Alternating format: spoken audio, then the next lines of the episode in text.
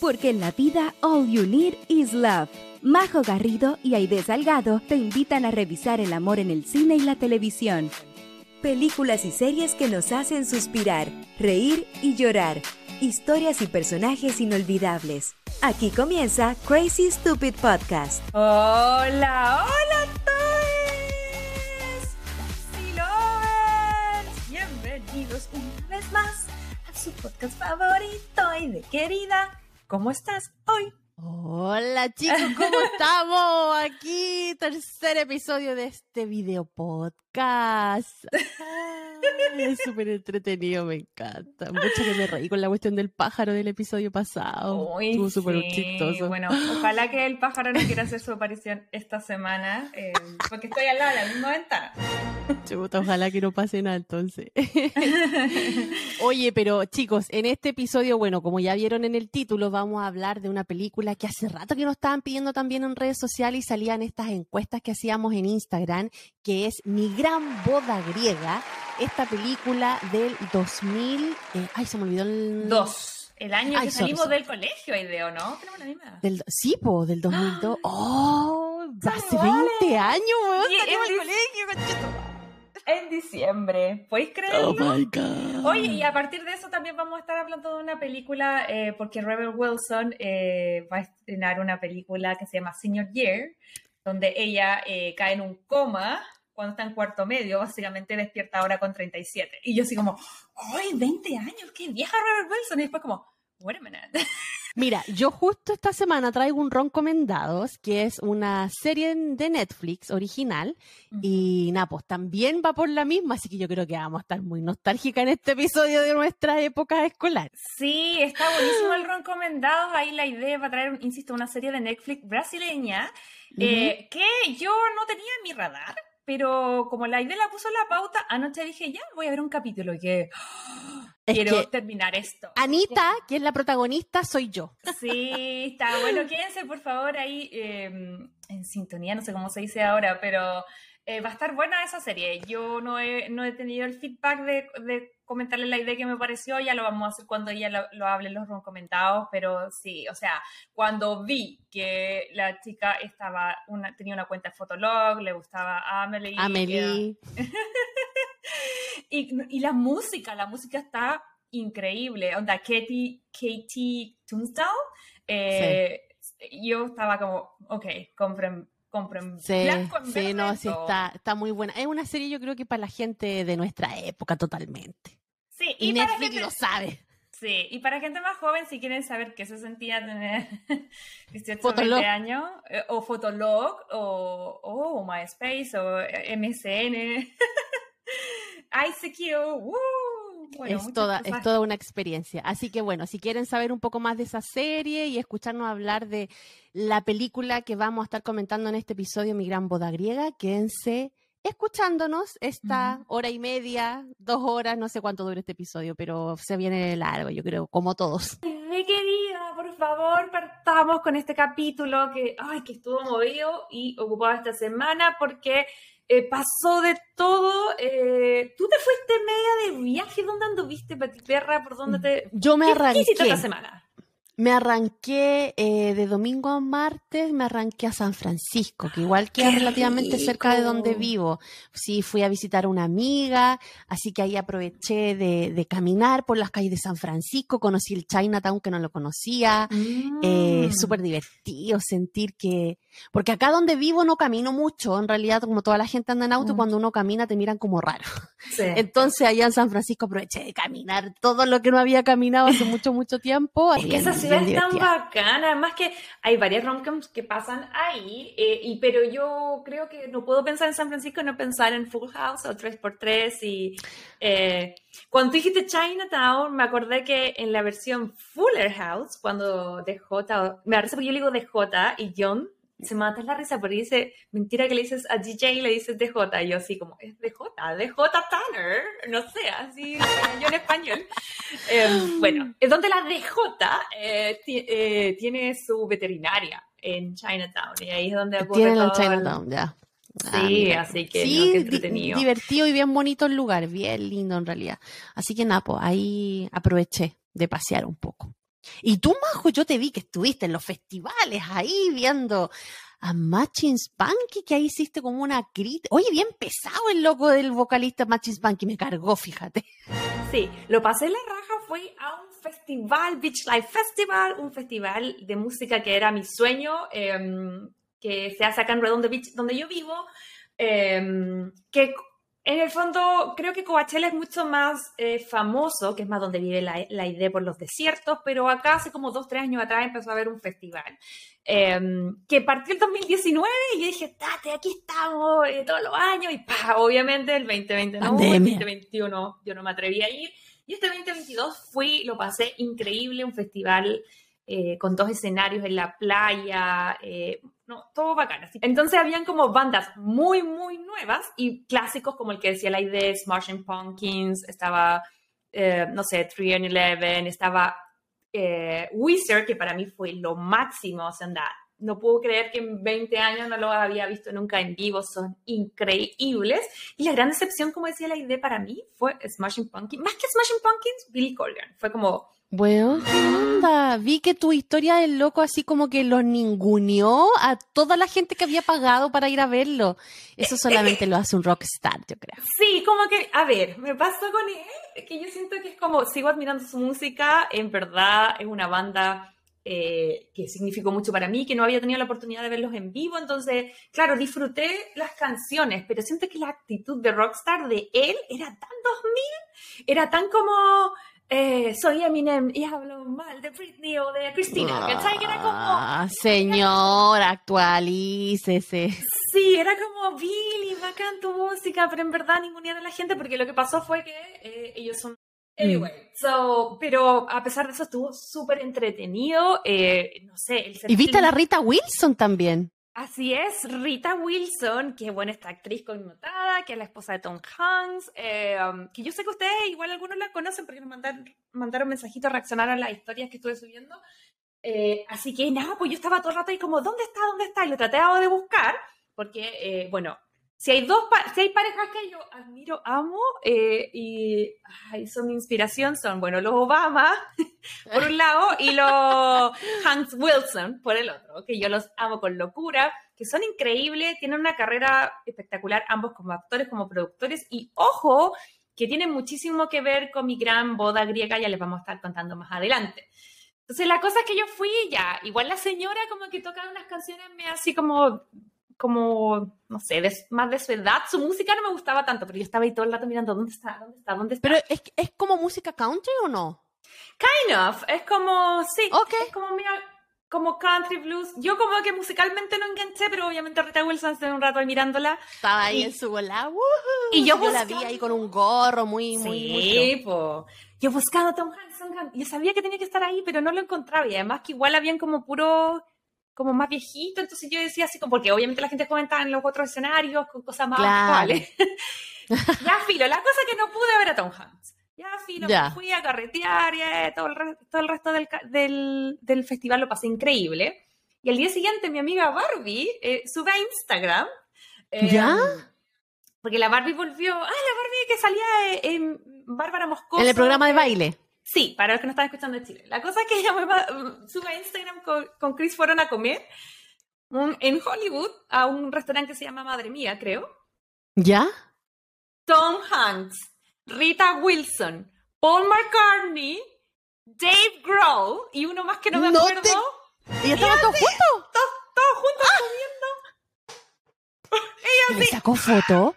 ¿Y le sacó foto? Le sacó su historia, le mostró así como, así como bien paparazzi. Así como, como escondía como escondía. Pero yo dije, no te creo. tocó y se fue. Tocó y se fue a Hollywood a comer. Teníamos cosas más importantes que hacer, como comer. Pero cachate el grupete. Hay una Hoy que no recuerdo. grupo. Pero imagínate, Tom Hanks. Tom Hanks, Paul McCartney, Dave Grohl. Yo ya estoy. Con eso ya. Ya te vais por pagar, así como que todas las entradas que hay pagado a estos conciertos ya son, son, ya, me doy por pagar, gracias. Sí, pero anyway, eso fue el fin de semana, obviamente vi más bandas, eh, no sé, creo que si pudiera destacar algo de Canons, que me gustaron mucho, que son nuevos, bueno, son fue Pilot, que ahí nos cacharon que somos chicas grandes, nos sacaron las fotos las chicas también, porque nos pusieron ahí. Sí. Em, y eso estuvo divertido, la experiencia de volver a, eventos masivos, era en exterior, con, así que no, bien, estuve muy, muy feliz. Em, así que Napo, pues, entre eso, el viaje, eh, algunas peguitas que teníamos por ahí que me había echado la loca, tú también tenías tus cositas ahí, llegó con visita, el día de la mamá y todas esas cosas. Eh, tuvimos un poco ausentes en las redes sociales justo cuando teníamos cero tiempo. Explotó Bridgerton. Bridgerton explotó. Nuestra serie amada. ¿Qué pasó, Majo? Cuéntame. Yo desconectada, tú mandándome mensajes diciéndome que los Bridgerton, es que los Bridgerton. Y yo, ¿qué pasó? Cuéntame. Quedó la manzaca. Crazy Lovers, la manzaca esta semana. Para bien. Porque, a ver, hagamos una recapitulación. Lo primero que empezó, el primer como medio remesón fue hace ya, yo creo que un poquito más de una semana, que fue cuando anunciaron eh, que iban a cambiar a la actriz detrás del personaje de Francesca. Es decir, iba a salir Ruby Stoke eh, em, y iba a ingresar Hannah Dodd, que yo no la cacho mucho, pero al parecer es una chica como una actriz Disney británica em, y que siento yo, no sé si lo conversábamos fuera de pantalla, que tiene como muchas vibras de Daphne, como que se parece a la De Daphne, sí, sí, como que se parecen un poco físicamente. Mm. Claro, entonces ese fue el, el primer inicio de, de, remesón de que se nos venía algo, porque obviamente que la embarrada de decir, ok, ¿por qué la cambian? Em, ¿Será que es la nueva protagonista? Eh, ¿Será que ahora vamos a ver a Francesca más? Que no sé qué te pareció a ti los libros, pero para mí una de las historias favoritas. ¿Qué te parece el personaje Francesca? La historia de Francesca es súper es súper bonita, me encanta la esencia aquella. De hecho, bueno, la favorita mía Anthony, después viene Benedict, eh, la de la Daphne, la de la Eloise, bueno, estoy hablando de los libros, ojo. Mm. La de Eloise y de Colin, yo creo que son mis menos favoritas. Y después viene ya la, de Francesca, que me gusta mucho la de, la de Francesca también.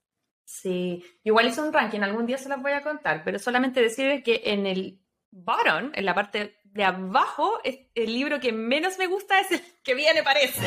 So, ese fue el primer remesón y, claro, como tú dices, la historia es bien bonita. Eh, si quisieran como eh, contarla, eh, yo sería de las felices. Mi teoría es la siguiente. Yo creo que no van a contarla, pero si ya es tiempo, sin ánimo de spoilear esa historia, que ella salga más. Porque la, pues. la historia de la, de la Francesca parte con un suceso donde eh, tienen, a ver, los que leyeron el libro saben, los que saben, saben, tienen que hacer que algo pase primero. Sí. Bueno, mucho se especuló de que tal vez ella era la nueva protagonista, pero en realidad la verdad de la milanesa es que eh, Ruby Stock, que era la actriz que hasta el momento interpretaba a Francesca, se había ido para protagonizar Lockwood eh, and Co., que es una serie en Netflix y esto se supo ahora, pero en realidad pasó el año pasado. Ella dejó la serie y el mundo de Bridgerton para grabar en el verano del 2021, verano de Inglaterra. Y por eso que nosotros vemos el personaje Francesca salir mucho, no sé si mucho, pero mucho para Francesca los primeros capítulos. O sea, en la segunda temporada, en la segunda temporada salió solamente en el primer capítulo. Y ahora entiendo por qué no salió más también. O sea, ¿para qué se iban a cambiar a la actriz? O sea, yo creo que bien por ella, si, si, si en esta serie con Cue aparecís por atrás y te, y, te ofrecen otra para protagonizar, obviamente bacán por ella, ¿cachai? Que se haya ido. Lo que claro, po, espérate, y me acabo de acordar que en la premier que hicieron, donde nosotros estuvimos comentando, ella no apareció. ¿Te Creo que lo, que lo comentamos, así como que, oye, Francesca no está, no la invitan. Sí ha aparecido en los reels que suben de cuando estaban grabando, pero en estos eventos, pero en estos eventos oficiales, ella no salía. No, pues porque ella ya está en otra, se cambió de familia, le mandamos muchas felicitaciones, que le vaya bien. Sí, cuando nos escuche ahí y nos entienda nuestro español, sí, claro, se va a dar cuenta de que le mandamos saludos. You never know, como Anna Taylor eh, Joy habla español y nadie sabía eso, pero anyway. Ah, tiene razón, tiene razón. Bueno, la cosa es que todo este proceso empezó a calentar las aguas para entender, y aquí es lo que viene importante para nosotros, las stalker, eh, las stalker de Bridgerton, de darnos cuenta que ya ella dejó la serie el, año pasado. En diciembre se me llamó, se hizo un llamado a casting, entonces me acordé que la Simone Ashley dijo que había hecho su casting em, en diciembre, cuando nosotros vimos al aire la temporada 1, ella ya estaba cerrando para Saint Kate. Ahora, con este reemplazo de Francesca, nos dimos cuenta que los castings lo hacen en, diciembre. diciembre. So, deben ir a preproducción, no sé qué, los guiones ahora. Lo que significa que van a grabar en el verano. Entonces, que nosotros nos estemos enterando de esta situación y de la gran revelación que hicieron esta semana, tiene que ver con que ya debe estar todo listo para que empiecen a grabar. Deben, y si es que no ya empezaron a grabar. Eh, la cosa es que ya tengo la fecha, la voy a revelar, eh, pero eh, nada, pues ahí se empezó a remover todo y cuando ya quedó la guinda de la torta, la ensalada más grande, fue esta semana cuando de la boca de la propia Nicola, la actriz detrás de Penélope Featherton, eh, escuchamos que ella va a protagonizar junto a Colin la tercera temporada de Bridgerton. ¡Bravo! Y ahora entiendo por qué cuando una entrevistadora, cuando estaban haciendo toda la promoción de la segunda temporada y le dice, Chonda dijo de que no necesariamente iban a ir correlativamente como en la historia de los libros, y ella quedó así como, porque ya lo sabía, ya lo sabía que la próxima era ella y Colin. Sí. Oye, Pauline, ya, vamos por parte, porque aquí hay mucho que desmenuzar. Mucho, porque me da rabia que le hayan puesto Pauline, yo le habría puesto Pelín, Si es Penélope y Colin, ¿no? Pero no podéis ponerle Pelín, así como suena raro. Sí, yo creo que por eso le pusieron Pauline, pero yo le había puesto Pelín, partiendo por ahí. ¿Qué te parece? Eh, un Pelín. Em, sí, un Pelín. Em, ya, ok. ¿Qué te parece Pauline? Em, ¿Qué te parece que sean los protagonistas? Porque, a ver, vamos por parte. Lo primero es que la gran controversia es que no va de acuerdo a los libros. Y de acuerdo a los libros deberíamos estar viendo la hermosa historia, en lo personal, mi historia favorita, Benedict y Sophie, que, que son los protagonistas del libro 3. Eh, sin embargo, nos saltamos al 4. ¿Qué te parece este cambio? Eh, ¿Te asombra o no? ¿Y cómo te tomaste la noticia? Señor Netflix o señor guionista o chonda, le doy toda la libertad que haga lo que quiera con esa historia. Porque de verdad es como que en los libros fue la historia, la historia que menos me gustó junto con la de Eloís. Entonces, denme, sorpréndanme la creatividad. Necesito en estos momentos, con esa historia, creatividad de los guionistas que trabajen para el señor Netflix y hagan lo que quieran. Sorpréndanme, sorpréndanme. Same here. A mí me pasaba eso, que como que ya se olía venir el ambiente, o sea, ya no habían tirado muchísimas pistas, como dices tú ahí de. Eh, y claro, creo que la reacción al principio quebró varios corazones. De hecho, quería leer algunos de mm. los eh, mensajitos que nos llegaron de la gente reaccionando. Sí, dice, mi book viajero nos dice, odio que me hayan aplazado mi historia de amor favorita de los hermanos Bridgerton. Además, la de Colin y Penélope es la que menos me gustó. Marcia, estoy tan de acuerdo contigo. Yo creo que lo habíamos comentado antes y esta cuestión, porque el, debo reconocer, y a lo mejor no sé si fue porque ya venía leyendo mucha historia de Bridgerton, pero a, mí me hizo en mi cabeza que la historia de Colin y la historia de Lois eran como las más débiles en historia en sí dentro de esta saga. Em, por eso te digo que ojalá que le den más bombo y platillo a la cosa eh, pero sí, para todas las que les gusta la historia de Benedict, pucha, que lata esperar así otro año más para ver la historia de Benedict. Pero en la serie, tanto en la ¿Ah? temporada 1 y 2, yo sentía que el personaje de, de Benedict todavía estaba como débil para que la tercera temporada fuera de él. Mm. Sí, yo también concuerdo contigo y me pasa eh, que tal, lo que creo que lo dije en historias, si si este anuncio hubiese sido antes de ver la temporada 2, me habría roto el corazón. Después de mm. ver lo que hicieron con el Visconde que me amó, es como, en una de esas, pienso, si me destruyeron una de las historias que me gustaba más, en una de esas me arreglan una de las historias que me gustó menos. Porque al igual que concuerdo contigo, para mí el orden de en lo personal, de no me gustó a me gustó, eh, la que menos me gustó en la vida fue la de Penelope y Colin. Me pasa que... Eh, me, me relajé con el tema. ¿Sabes que Sí, se restan, pero ¿saben qué? Es, creo yo que es una cosa también muy de, de, fan, que yo solía criticar en otros fans como de Star Wars o de Game of Thrones, porque no estaba metida en la pasta de los libros y del fanatismo, y ahora que me tocó con Bridgerton también veo el otro lado. Siento que sí, obviamente hay un dejo de, de, de, rabia o de desilusión cuando historias tan bonitas que, hemos, que se han construido a través de, libros, que nos han dado una experiencia tan linda en la lectura, se toman interpretaciones, cambian, ¿cachai? Y a lo mejor esas interpretaciones no necesariamente van a coincidir con lo que nosotros queremos. Pero yo creo que ahora lo veo más como, mira, ¿saben qué? Amo el mundo de Bridgerton y, está el mundo de los libros que, que, ya lo exploré y quiero explorar ahora lo que me quiera proponer Chonda, porque en el fondo, evidentemente, eh, al, al, contarnos y revelarnos quién es eh, Lady Whistledown en la primera temporada, ya nos destruyen todo el orden, ¿cachai? Porque ya el cuarto, el cuarto libro habla un poco de eso. Entonces, ya no tenía sentido atrasar ciertas cosas que ya se están contando full speed en la serie porque tiene otros tiempos.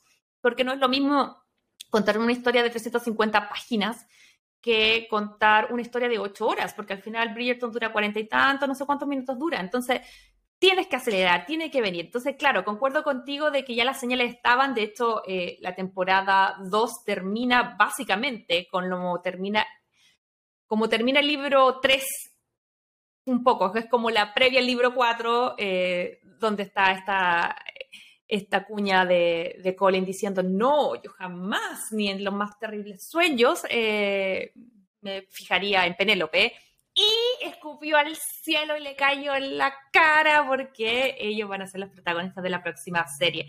La gente reaccionó y como tú decías, además de mi book viajero, hubo opiniones divididas. Mira, N. Nivacache dice, creo que de las novelas de Julia Quinn mantendrán solo el nombre. ¡Chan! Oh. No, no creo, es igual, yo creo que se van a poner más fiel a, otras cosas. Que sí van a cambiar la historia de Colin y Penélope, sí la van a cambiar, obviamente, porque ya cambiaron una cosa muy, muy, muy, muy importante. Y era de que en la saga nunca Eloy se enteraba de que Penélope era Lady Whistledown. pues sabéis que a mí ese cambio me gustó, porque siento sí, a mí también. A mí me gustó porque era como, ella era la que más tenía, yo quería ver su reacción, ¿cachai? Por eso te digo que tiene cosas buenas y cosas malas.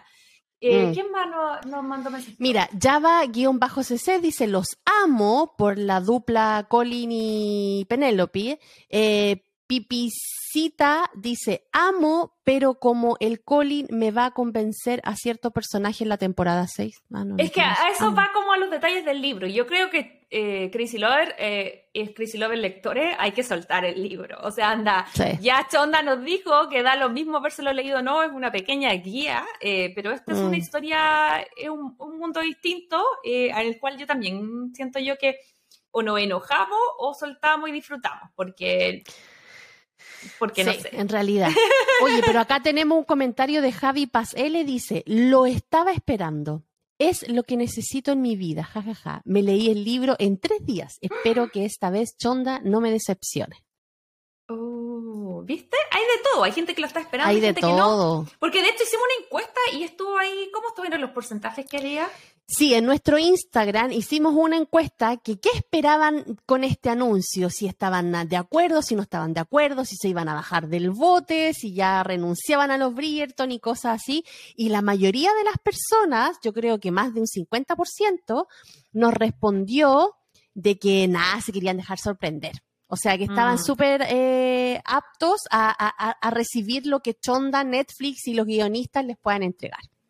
Sí, es verdad. Oye, y a todo esto, claro, uno ahí me da risa porque uno como que reacciona, pero estas cosas se vienen cocinando hace mucho rato. Y como tú nos decías, la actriz, eh, a ella le contaron hace un tiempo atrás, de esto, eh, em, les queríamos compartir unas cuñas que no nos dieron a nosotros, no vamos a decir que la entrevistamos, porque no es verdad, la estamos sacando de Entertainment Weekly, que es un medio acá, pero eh, porque además nuestra querida Simone Ashley y nuestra Nicola están acá en LA.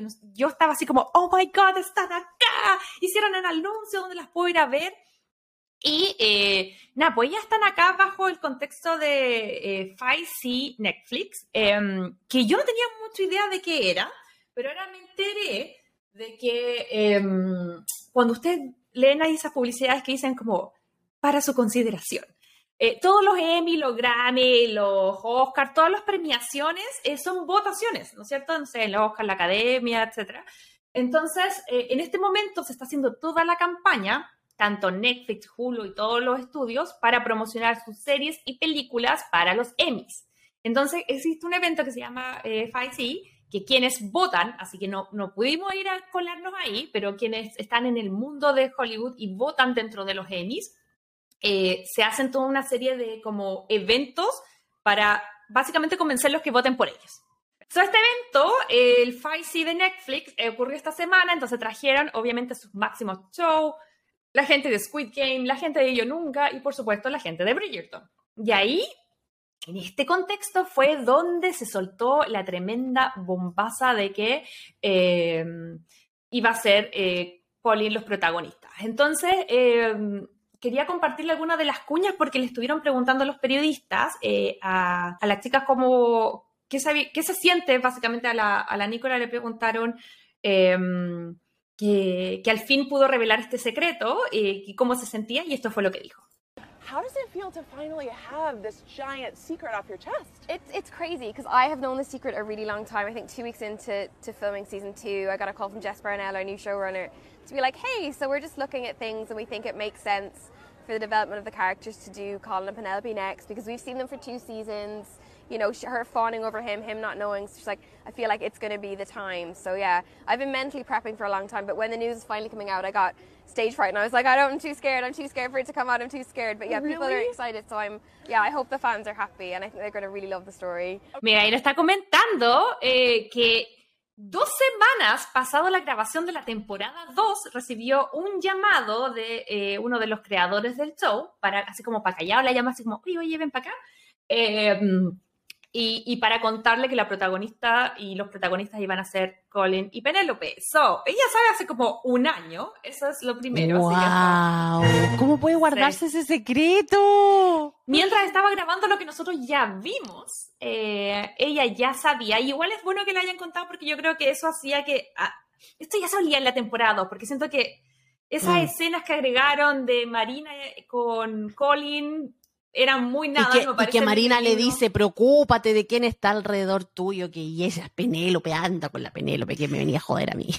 Claro, entonces ella dice que, que, ya lo sabía, que lo tenía en mente, eh, que obviamente estaba súper entusiasmada, pero que también pasó tanto tiempo que como que ella lo, lo guardó como en un cofrecito. Entonces ahora que mm. es como la noticia salió, es como, oh my god, como que ahora siente que como que le, le cayó de nuevo. Y la gente le preguntaba ahí también si le daba miedo porque ojo que igual la, la, las que nos incluimos, por supuesto, con Naide, las fanáticas de Bridget son hardcore. Entonces la, la somos, somos, que son, somos súper hardcore nosotras. Sí, pues críticas, críticas total, y criticona. Porque ya le pasó cuando apareció la temporada 2 que a la actriz que interpreta a Edwina, también la gente como que eh, que yo siento que agrade se agradece el entusiasmo y el amor por la historia, pero yo siento que el rebote, los actores como, loco, están trabajando, la, la mina mm. solamente fue a hacer su pega. Eh, ahí los guionistas que están calladitos en una sala y no los cacha nadie son los responsables. Eh, pero de repente reciben, revisen, o sea, de repente reciben mucho amor y mucho, mucho, odio, entonces ella igual estaba como nerviosa y de hecho como que igual es un poco, un poco de cuco. Mira lo que dijo. Okay, what makes you scared? You said that you were scared when you first heard the news. What, what's I mean, you've about? seen the show, right? You you know what yeah. goes down in Bridgerton world. So like, yeah, all that's like quite intimidating. But Luke Newton is so great, and he's such a a wonderful scene partner. So I'm excited that it's the two of us on this journey together. And it's such a different love story yeah. from the previous two, and so I'm excited for that. Yeah. Ahí básicamente estaba, era una entrevista que estaba Nicola y la actriz, que no recuerdo su nombre, que es la que interpreta a Edwina, y ahí él dice que sí, que le da como un poco de susto, pero que igual, al final ellos se conocen hace mucho tiempo, y eso creo yo que es, esta historia va a ser distinta porque son de amigos a pareja, pero tanto en los personajes como en los actores, ellos ya se conocen hace tres o cuatro años y saben claro. que porque se leyeron los libros. Entonces, claro. creo yo que la dinámica que ellos nosotros ahora estamos viendo, creo yo, una química que ellos vienen cocinando a fuego lento por mucho tiempo. Y eso no, y eso es lo, lo mira, tú diste en el, en el clavo. En la primera temporada tenemos dos personajes nuevos, que es Daphne y el Duque. Duque. eh, eh, que nadie conocía, a lo mejor no tuvieron tiempo de afiatarse, nada. Después, la segunda temporada, tuvimos a el Anthony y a la Kate, que también ella era nueva, Anthony venía de la primera, pero no estaba con alguien del cast que tuvo como la pareja, nada. Pero eh, Penélope y Colin vienen de estas dos temporadas teniendo ya su relación, su amistad y todo. Entonces yo creo, especulo, de que la química que vamos a ver entre ellos Mm. dos en la tercera temporada va a ser pero furor, porque como ya vienen de ser amigos, ya vienen de haber estado dos años grabando y ya vimos en los reels, en los TikTok que hacen, de que de verdad son como toda una familia y ya Mm. todos se complementan súper bien, yo creo que la, el amor que nos van a entregar, esas cositas de chispa y no sé qué, que nos van a entregar en la tercera temporada, va a ser pero alucinante, porque ya tienen esa química. Sí, a mí eso me pasa, que si bien el libro no es mi libro favorito, ya metiéndonos solo en la serie, yo le tengo fe. Porque Sí, por lo que tú también. dices, uno, por los actores, se llevan súper bien en la química, y dos, eh, le preguntaron, porque para solamente decir em, que se especuló mucho de cómo bajó todas las escenas como candentes de la temporada 1 a la temporada 2. Mm. Tuvimos distintas teorías, que el COVID, que no sé qué, bla, bla, bla. Pero ahora eh, también eh, se- nos preguntamos si van a incluir nuevamente estas escenas fogosas, porque el libro, o sea, aquí Penélope y Colin igual se mandan, yo me acuerdo, así como a la pasada, igual tienen un par de escenitas, una Sí, una- pero no es fiesta. tanto, no es tanto un- como el de Anthony o el No, de la que, o sí, sea, el de la pero yo me acuerdo que tiene una escenita que cuando hay una fiesta y se escapan y suben y igual está buena. Y le preguntaron ¿Verdad? qué. Sí, sí, yo porque yo me acuerdo haber leído el libro y fue como, Mish Penélope. Mish, como que, Mish, te escondido. sí. Miss Eh, Whistledown. pero le preguntaron a ella qué tan cercano iba a ser al libro, porque es la gran controversia, y esto fue lo que contestó. I think, I mean, you got to give the people what they want. Yeah. We're gonna, we're Yeah. gonna have to see some love making under the stars, mm. okay? Well, look, you've got you've had y- y- they've known each other for two seasons, so that's you've had your slow burn. So I think you know it's going to stick quite close to the book. I think I can say safely-ish. Ella dijo, eh, porque la, la, la periodista le pregunta, oye, pero le tienen que dar el público lo que quiere. Y ella dice así como, tiene que haber un poco de sexito bajo la estrella. Y ella dice, ok, yo creo que sí. Y dice que en este caso eh, sí se van a pegar un poco mucho más al libro. Entonces fue como, ¡ah! Oh my gosh. Yo creo que se viene, bueno, mira, Pero es la única historia que no quiero que se apegue al libro. ¡No! No, pero yo no creo, que, a ver, yo tengo fe, yo soy la positiva acá. Yo creo que se va a pegar el libro en las cosas como importantes, pero yo creo que ya el contexto es diferente, es mucho más entretenido. Mm. Yo le tengo fe. No sé qué piensan ustedes, Crazy Lover. Háganos saber en nuestras redes sociales eh, qué es lo que piensan, porque finalmente, de, de toda esta polémica, eh, de que sí, que no, ya sabemos que eh, hay actriz nueva, si Francesca eh, va a tener más, más, más prioridad. Vamos a ver a Pauline. eh, y eh, lo último que se le salió por ahí, lo vi en TikTok, es que entrevistaron a, a tu querido mm, eh, Jonathan Bailey, a nuestro querido Anthony. Él está actualmente No, haciendo una no lo puedo superar todavía. Te juro que veo y veo las las las que no lo puedo superar. Pero ¿para qué no vaya a hermoso, superar? Si es Tan tan hermoso. Bueno, pero él está haciendo una obra de teatro porque él y Tom, eh, Luke Thompson, que son el actor que interpreta a Benedict y el que interpreta, y Jonathan que interpreta a Anthony, son muy de teatro, cantan, bueno, Luke Mm. también, Luke, Tom, Sí. Luke Newton, que es ah, Colin, es cantante, ya, bacán, son todos bacanes. La cosa es que eh, Jonathan Bailey está haciendo una obra y bajo ese marco de la promoción de esa obra de teatro, le preguntaron algo sobre Bridgerton y él dice así como, sí, bueno, ya queda poquito. Y va y dice así como, eh, porque voy a tener cero tiempo de descansar este verano porque eh, termina la obra, eh, pasan cuatro días y ya tengo que estar en el set de Bridgerton. Y todo así como... Se viene Anthony, se viene Anthony con Kate. Sí, mira, no sé si viste el video que nos mandó la Tami por interno en donde ella está como sentada y él está como al lado y Mm, se sí. ven como matrimonio ya. Y es como que nos van a dar más de esto en la tercera temporada. Sí, está confirmadísimo. Daphne está confirmadísima, Anthony y Kate están confirmadísimos.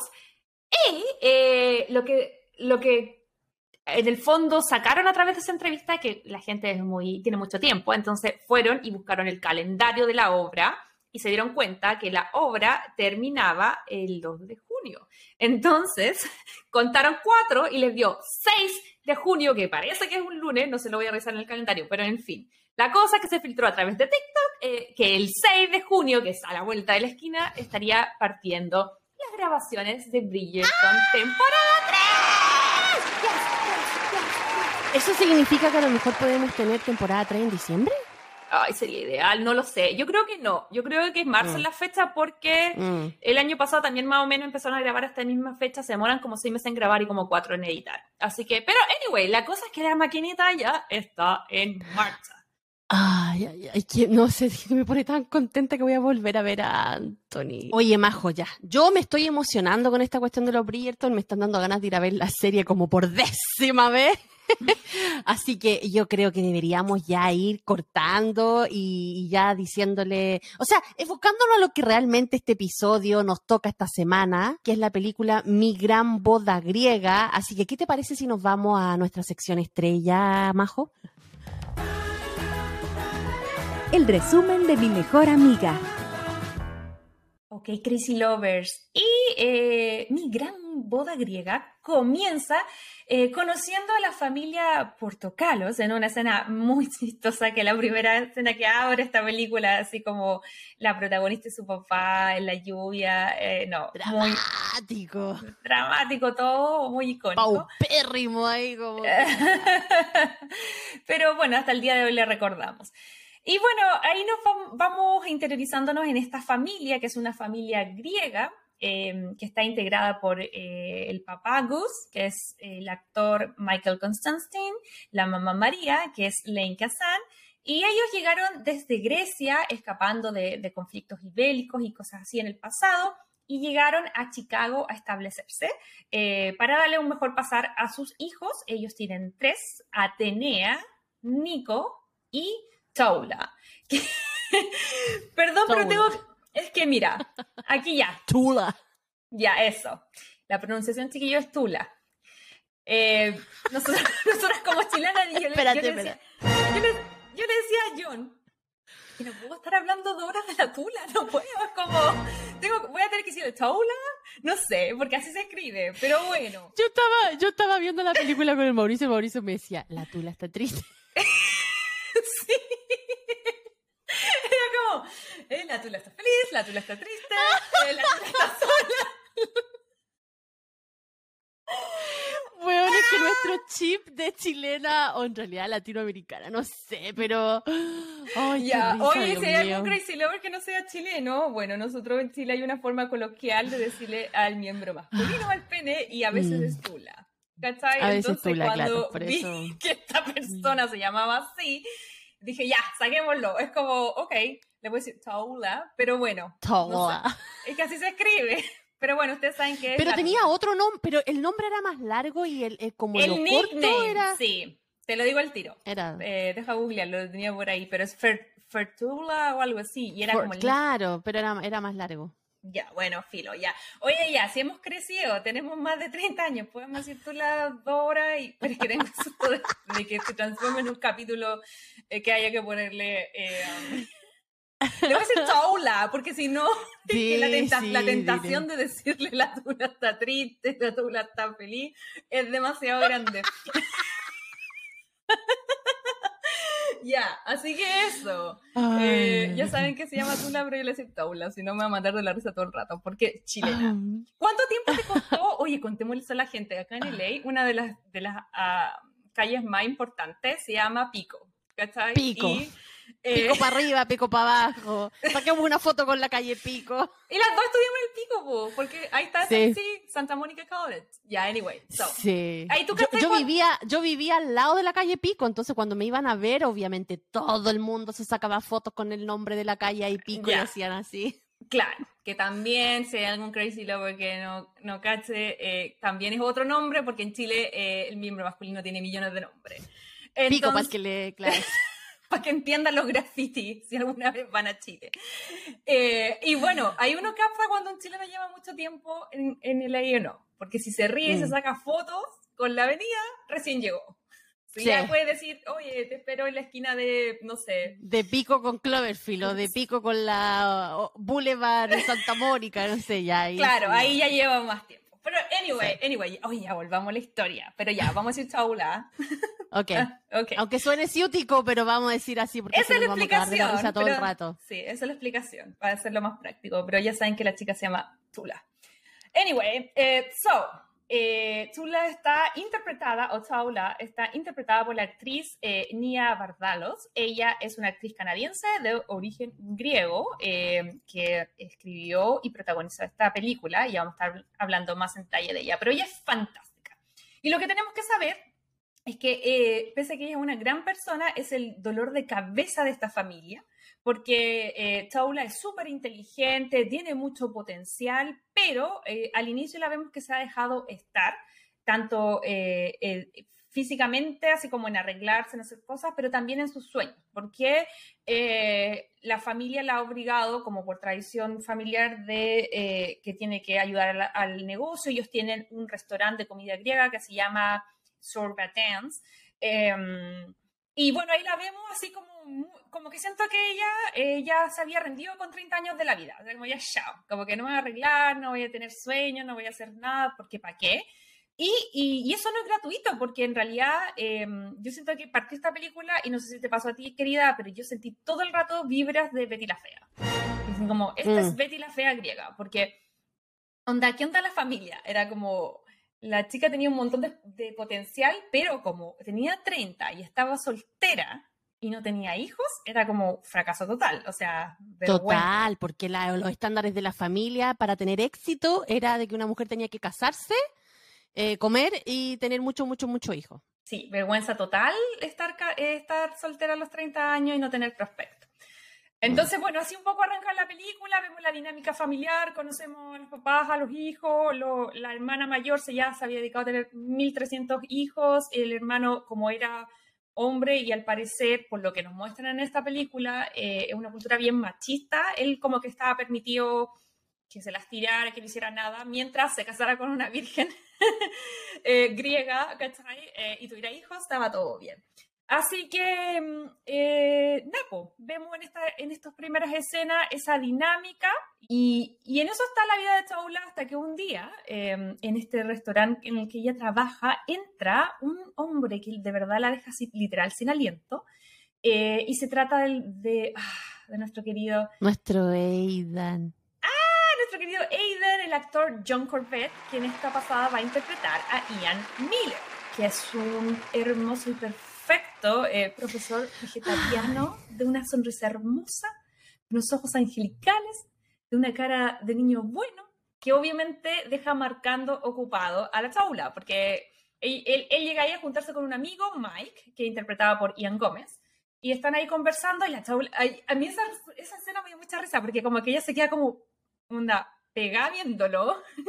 Se queda como- petrificada la pobre ahí con la cuestión de café sin poder hablar. ¿Te, te ha pasado eso a ti? ¿Que alguna vez has visto una persona que te ha causado tanta impresión, especialmente de, género masculino y te ¿Sabes quedas Yo sin hablar? yo ¿Tu creo vida, que es- literalmente? Yo creo que sí, mira, no recuerdo así como un momento específico para este día y hora ni con quién, pero sí, sí, me conecto con ese sentimiento de repente como de, oh my God, como que hago, que digo, yo les decía, soy súper como, um, en general, tímida, no sé qué decir, entonces, de hecho, creo que sí, de todas maneras, porque siento que cuando a alguien me gusta no le hablo, y a veces por eso paso de pesada, pero es como, en- Mm. y no solamente como románticamente, si yo encuentro a alguien interesante, ya sea como, oh, mira, qué buen editor, escritor, actor, y si es como importante para mí, no le hablo, ¿cachai? Es como que, Lo cual Eh, es muy raro en ti. sí, po, cuando yo tengo interés, no hablo. ¿Cachai? ¡Qué estupidez! o sea, si yo, yo siempre dije, si yo no me habla a mí o no me manda la friends request, no estoy casada, porque No yo estoy no doy el primer paso en nada, en amistad, en cosas románticas, nada, me, me, me voy para adentro. Sí, yo creo que tenéis que ser muy canchera, eh, como para, Sí. ok, me gusta este logo, le voy a hablar. ¿Cachai? Como que yo soy cero así, soy mucho más... No, yo más- también, yo también soy cero así. Soy O sea, si me gusta alguien así como... Es que no puedo, no puedo evitarlo ya. Saula. Ok, Ah. ya, dale, sigamos con el resumen, si no, Oh, vamos a por culpa nunca. de esto vamos a tener que poner una advertencia al principio. Y, En fin. ya, seguimos. Ay, ay. Bueno, y la cosa es que Taula eh, eh, ve a, a Ian y se queda petrificada, le va a servir café y todo. Y ojo que es, es- esa, esa escena es bien bonita porque él como que, como que siento que tiende a verla, pero no tanto. Eh, y él obviamente, ella sí obviamente se queda así como muy flechada de él. Y eso eh, no pasa nada, bueno, se sirve café, se van. Y lo único que podemos eh, sacar de esa escena también es que a través de Michael nos, nos enteramos que Ian está soltero, que, que estaba en busca de pareja, pero no le ha ido muy bien en el amor. Eh, y luego se van y, em, y, eso yo siento que le, le hizo como una chispita o algo al personaje de Taula y ella empieza como a, a generar cambios en su vida. Como que siento que ella eh, se sintió, no sé, mi sensación es que se sintió como imperceptible. Entonces fue Mm. como, ¿sabes qué? ¿Cómo otra gente no me va a notar a mí si ni yo me estoy como notando a mí misma? Yo no me estoy prestando Claro. atención, no me estoy arreglando, no estoy haciendo como, em, qué sé yo, eh, nada por mis metas. Entonces eh, ahí em, sigue avanzando la película y ella dice que siente que eh, debería entrar a estudiar, que a mí me da mucha risa, computación, eh, como para ayudar Muy negocio. principios de los 2000.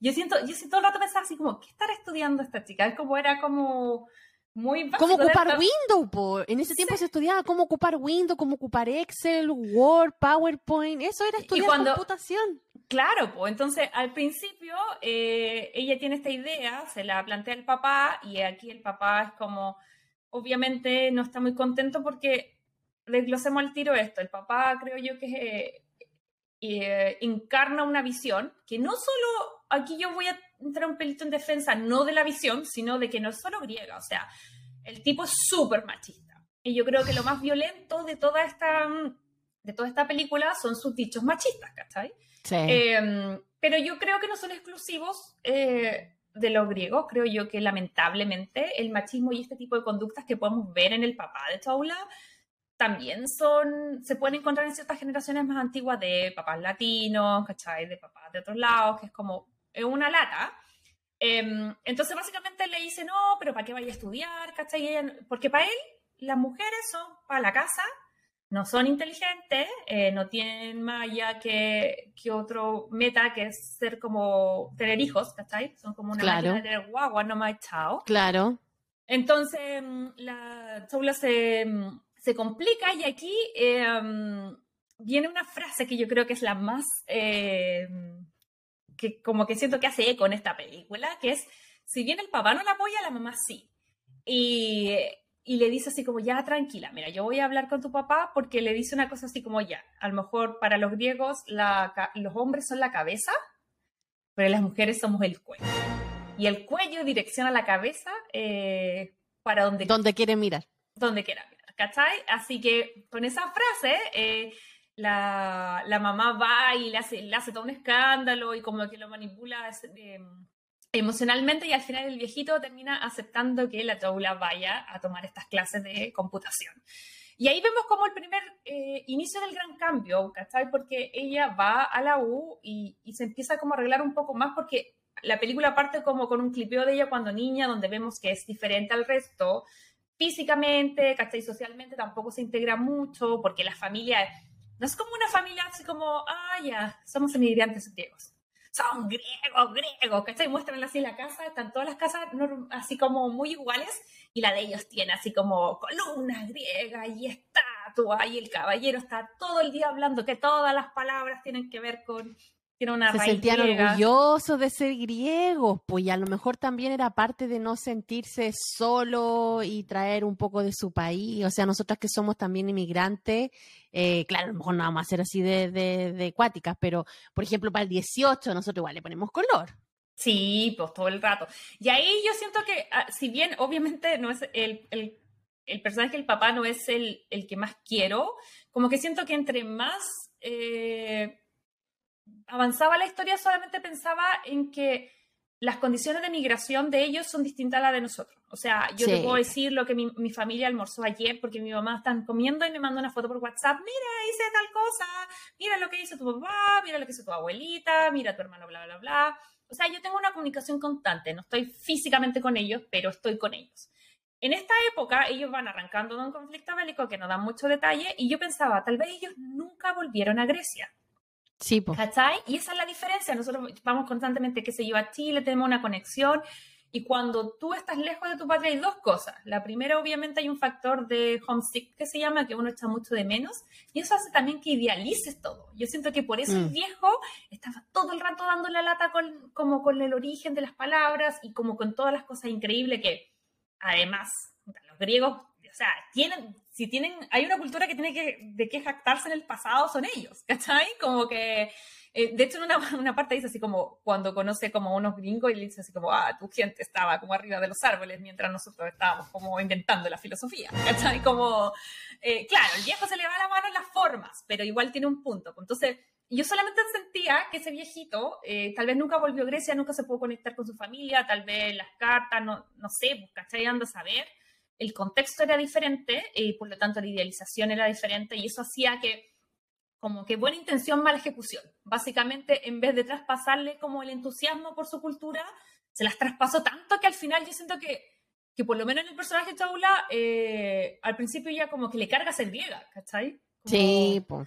Porque es Como lo que, que, la... se siente pato fuera el agua, ¿no? Usted así. Claro, porque se ve distinto a sus amigas en el colegio, que no la pescaban mucho, más encima que la obligan a ir a la escuela griega, ¿cachai? Como Mm. hablar otro idioma, verse distinto. Y al final, cuando niño, más allá de las naciones o tu ADN, tú querés pertenecer, ¿cachai? Eso es como súper importante. Entonces, ahí vemos que Choula, cuando entra a la universidad, eh, las cosas cambian, porque no es, lo, no es lo mismo estar como a los 5 años eh, que a los 20, entonces la gente es más amable, vemos que las chicas la invitan a comer, ella se empieza a arreglar, ¿cachai? Se empieza a como maquillar, eh, a preocuparse más de su aspecto, y como que es una espiral de cosas bacanas, ¿cachai? Como que una cosa lleva a la otra, eh, y en eso ella descubre, me da risa porque descubre como un seminario de em, turismo y computación, que yo creo que debe haber sido que, que haber llamado... Manejar Excel, po. Así como Sí, pues llamar a la aerolínea, Excel. llamar a la aerolínea para hacer la reserva.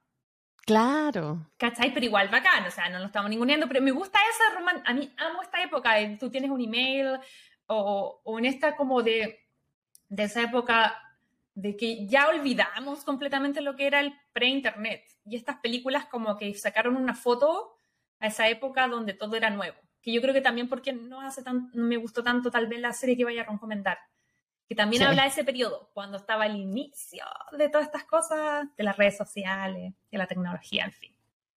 Eh, bueno, en fin, cuento corto, gracias a ese, a ese como seminario, ella se da cuenta de que no quiere estar ahí en el restaurante, sino que quiere estar como en la agencia de turismo de la tía. Entonces va y le, y le pide y le ruega que la contrate, la tía le dice que sí. Em, y eh, como vamos, vemos la dinámica ya familiar, ya cachamos que las decisiones las toman los hombres.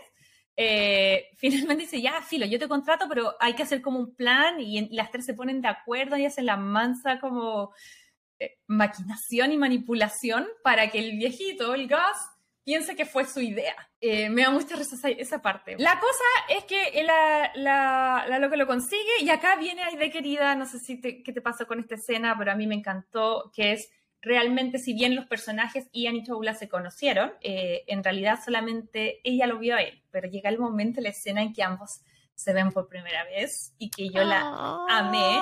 Y es que Saula ya está como ahí en la agencia de viajes de la tía, como trabajando, llamando a American Airlines, reservando pasajes. eh, y de repente pasa Ian, ¿cachai? Caminando por fuera. Y se queda como pegado mirándola. Así como de la misma forma que ella se había quedado pegada mirándolo a él cuando le estaba sirviendo café. Pero al revés. Y ella, esta vez, ella no se da cuenta. Y Clara está hablando por teléfono y de repente como que corta y, como que la primera vez como que claro, ella no tenía amigas ni experiencia amorosa, entonces como que ¡ah! se corta y se esconde, ¿cachai? Como atrás del agua. Y, bueno, después él empieza a hacer como gracia, ¿no? Otro- o- pasa otro día y él está así como haciendo la típica escalera, como que escalera imaginaria que baja y choca con una abuelita y ahí fa.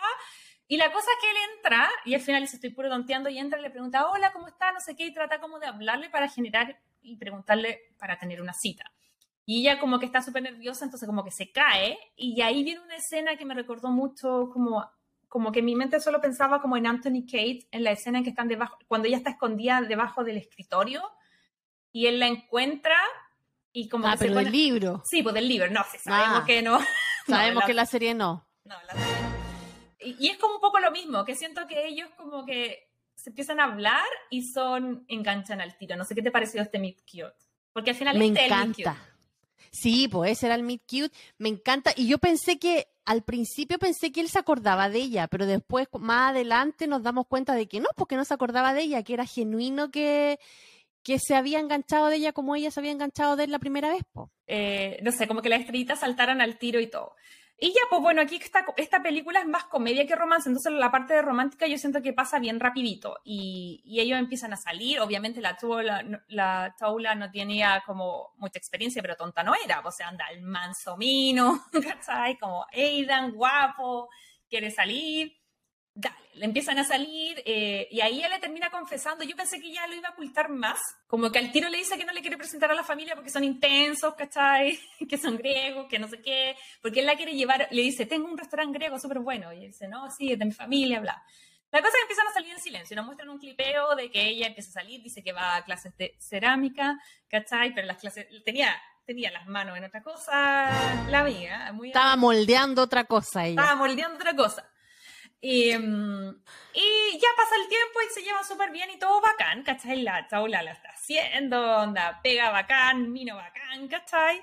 Eh, hasta que en una volada muy crazy rich también, como el primo del vecino de la tía de la amiga del no sé quién, que era griego, Lo vio. tate, los vio. Claro, los ve, se va de tarro, le cuenta y así la maquinita del teléfono llega hasta los papás y queda la mansaca. Porque el papá, eh, si bien estaba obsesionado con que ella tuviera pololo, se casara y tuviera hijos, eh, no era cualquier pololo, sino que tenía que ser griego. Y aquí está el gran problema, el gran conflicto, porque los papás no pueden tolerar que ella salga con un gringo, ¿cachai? Como X, que no sea como de descendencia griega.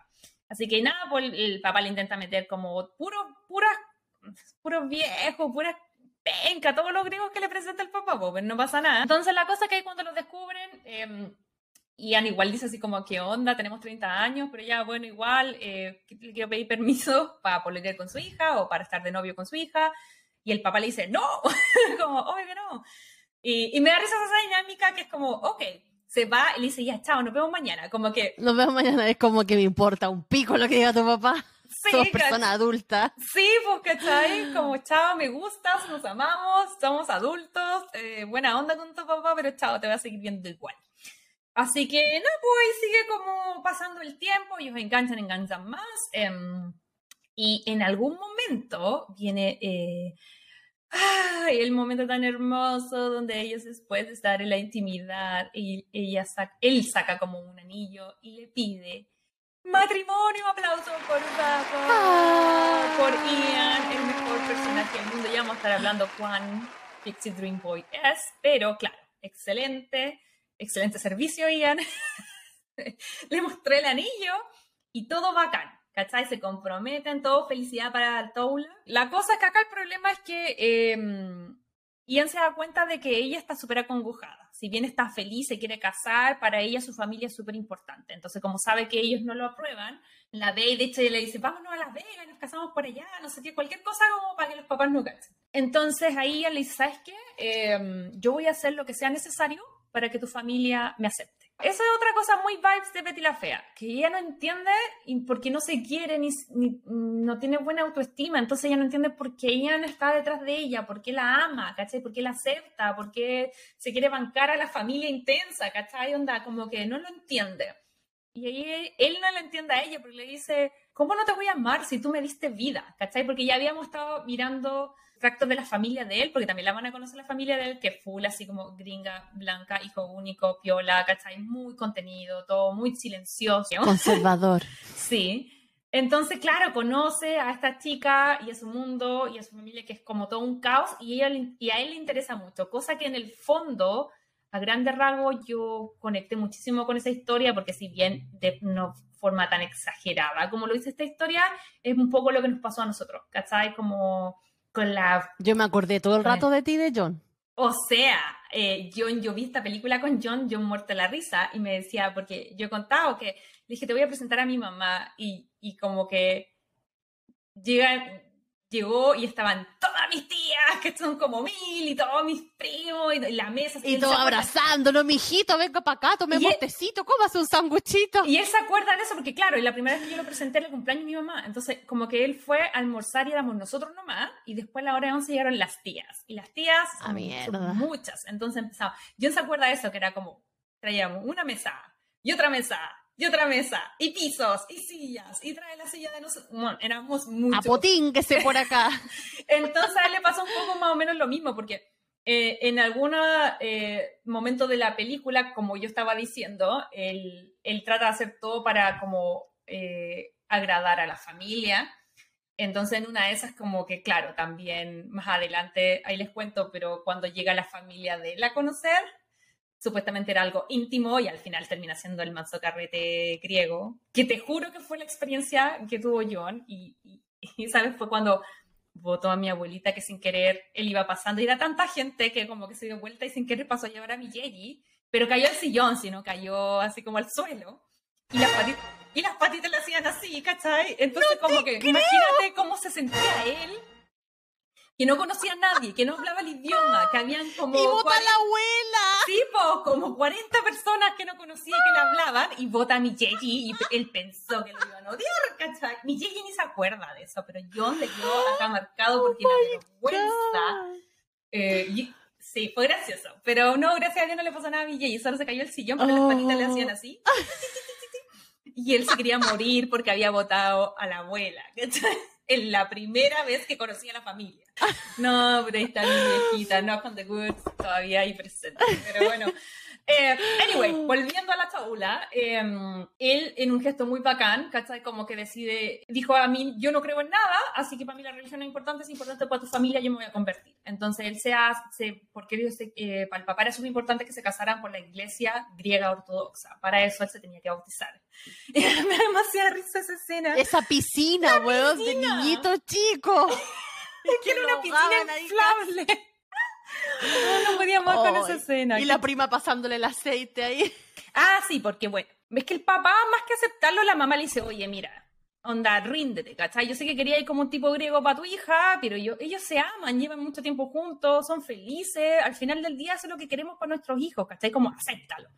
Entonces al final él dice, ya, bueno, ya, y como se convierte al- a la cuestión, y ahí como que ahí viene la, la- la etapa más chistosa, siento yo, de la película, que es como, como que todo el amor y la intensidad que tiene esta familia, ¿cachai? Como hacia Ian, ¿cachai? Entonces una vez que él se convierte, después ya lo llevan como una fiesta para presentarlo, ¿cachai? Como la familia, y te juro que también eso me dio muchas vibes de como mi familia es con John, hasta la fecha le importa una raja si yo voy, pero si va John, fiesta nacional, hay una parada, hay un desfile, viene John, mis tíos, o sea, si yo te conté, mi tío contando así como eh, la última vez que fue John, así como, oh, muchas gracias por haber venido a vernos, y yo así como, tío, yo también vine, como, como que no importando nada yo. Pero es que él es el gringo, po. Pero sabéis que es desde el cariño, y eso es lo que yo quiero Sí, no, rescatar total.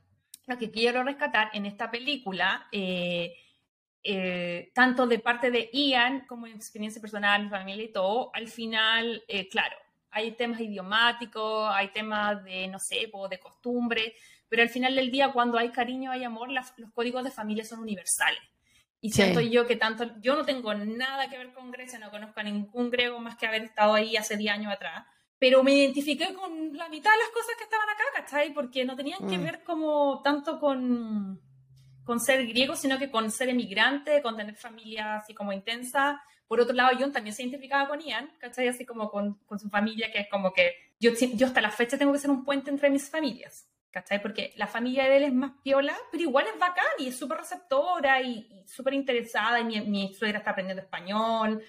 Eh, ¡Ah, ellos han sido bien! todos fueron al matrimonio en Chile, todos tienen cositas, si les paso, les traigo el gorrito a Chile, se lo ponen, o sea, son la raja, son súper bacanes, pero obviamente son más contenidos que mi familia, entonces como que yo siento que siempre mi mamá quiere dar 20 muestras, no, 100 muestras de cariño y yo mamá, 20. como, y por el otro lado, explicarle que las sobremuestras de cariño desde su ángulo son desde el cariño y por el otro lado mi, mi, suegra se esfuerza porque ella no le nace hacer todas esas cosas, pero las hace porque reciprocidad de mi mamá. Entonces, por eso te digo que al final, que es como un poco para donde vamos para el final de esta película, eh, todos somos fruta, como, como dice como dice el final de esta película. Qué lindo ese mensaje igual, es súper lindo. Porque claro, uno era manzana, el otro era naranjas, según la, la, teoría del papá, y al final, claro, todos son frutas. Qué lindo. Así que la parte más chistosa, que es como, yo me acuerdo esta parte que entra y todo, Ian, Ian, y como que todos corren, y en fin, de ahí se viene, lo aceptan, no entienden que es vegetariano, pero igual lo que, le dice, también me identifiqué mucho con eso, es que no come carne, ah, no importa, le voy a hacer cordero. Señora, es lo mismo. pero en fin, en el fondo el cariño de la tía, ¿cachai? Así que eso, y ahí vemos como los preparativos de la fiesta, eh, vemos un poco más la familia, que solamente mencionar que la, la Tula tiene como unos primos super peleadores, que uno es la Nikki, que es como la, la prima así como media candente, y el otro es Angelo, que es Joe Fatoni, que es eh, uno de los ex, ex de NSYNC, que lo pusieron acá y yo decía, ¿por qué será griego y no? Pues descendiente Yo italiano. también pensé que era griego, no, no es para nada, él estadounidense. Sí, y de hecho son, son así para atrás, me puse, me di la paja a buscar, onda, es descendiente, de, no, nada, de hecho no. es como de línea italiana, incluso no sé por qué lo pusieron ahí, pero bueno. En sync. Pero la actriz que hace de, de Toula, sí, pues ella es Mm. eh, descendiente griega. Sí, así es.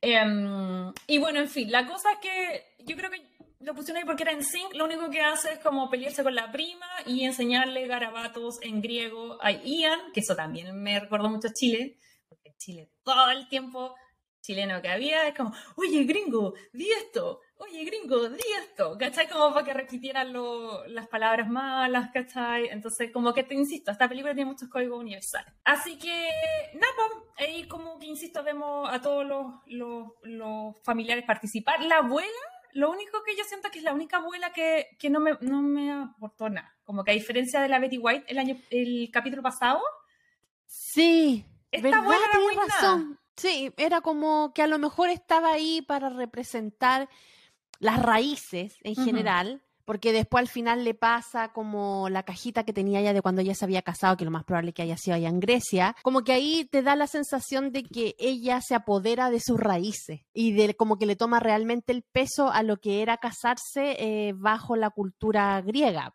Sí. Esa fue la impresión que me dio a mí. Entonces, a, a lo mejor la abuela estaba ahí más que nada como un pilar de la cultura que sobrepasaba del país donde estuvieran viviendo. Para mí fue como que esa fue la impresión de por qué estaba la abuela, pero más que eso no aportaba más. Sí, porque lo único que hacía que era escapista, que eso es mucho de abuela. Yo conozco muchas abuelas escapistas, eh, y incluía a la mía, que le encanta. ¿También se como- escapa?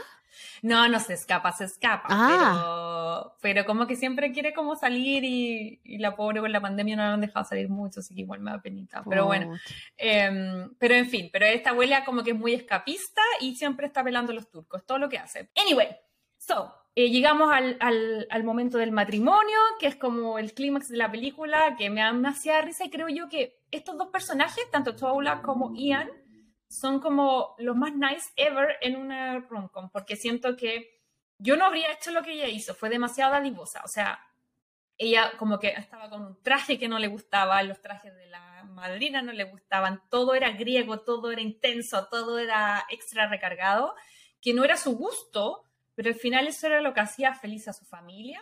Y ella estaba como, ya, dale. De hecho, como que se mate la risa de cómo la maquillan, porque la extra recargan maquillado. La tabla se lo tira para la risa. Entonces ahí yo digo, estos son los personajes más ideales. nice, Sí, más ¿sabéis qué es lo que a mí me pasó muchas veces en la película? Que se daba el momento como para que la, la Toula hablara como típico personaje de rom-com y que se diera las medias vueltas para comentar lo que sentía y ahí obviamente generara un montón de episodios de, de mala comunicación, de que yo quise decir esto y no me entendió esto, que es co- como que típico que se da como en la rom-com, pero ella era súper directa. Ella cuando, cuando el, el Aidan, me da con decirle Aidan, sé que no se llama Aidan en esta Es que película, igual se, se, llama Ian. Pero para mí era el mismo personaje.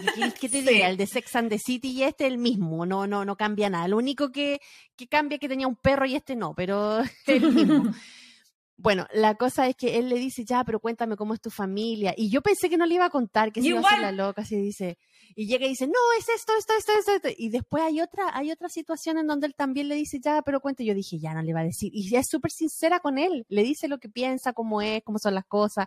Él también es como muy enamorado, muy así como que ya hagamos todo lo que tú quieres, me importa nada, solo quiero estar contigo, ¿cachai? Son Mm. como muy ideales los dos.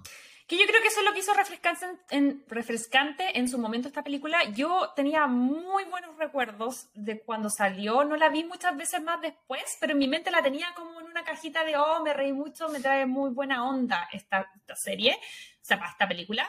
Y yo creo que tiene que ver con que rompe un poco los esquemas, y ya vamos a ver por qué, porque esta, esta película nació de una forma muy atípica. Y siento yo que acá es más, definitivamente más comedia que romance. Como que el romance se resuelve súper rápido y los conflictos tienen que ver con el tema cultural y la familia y los límites, más que ellos como Sí. pareja. ¿Cachai? Como que el enamorarse pasa súper rápido, el casarse pasa súper rápido, entre comillas, pues igual pasa el tiempo.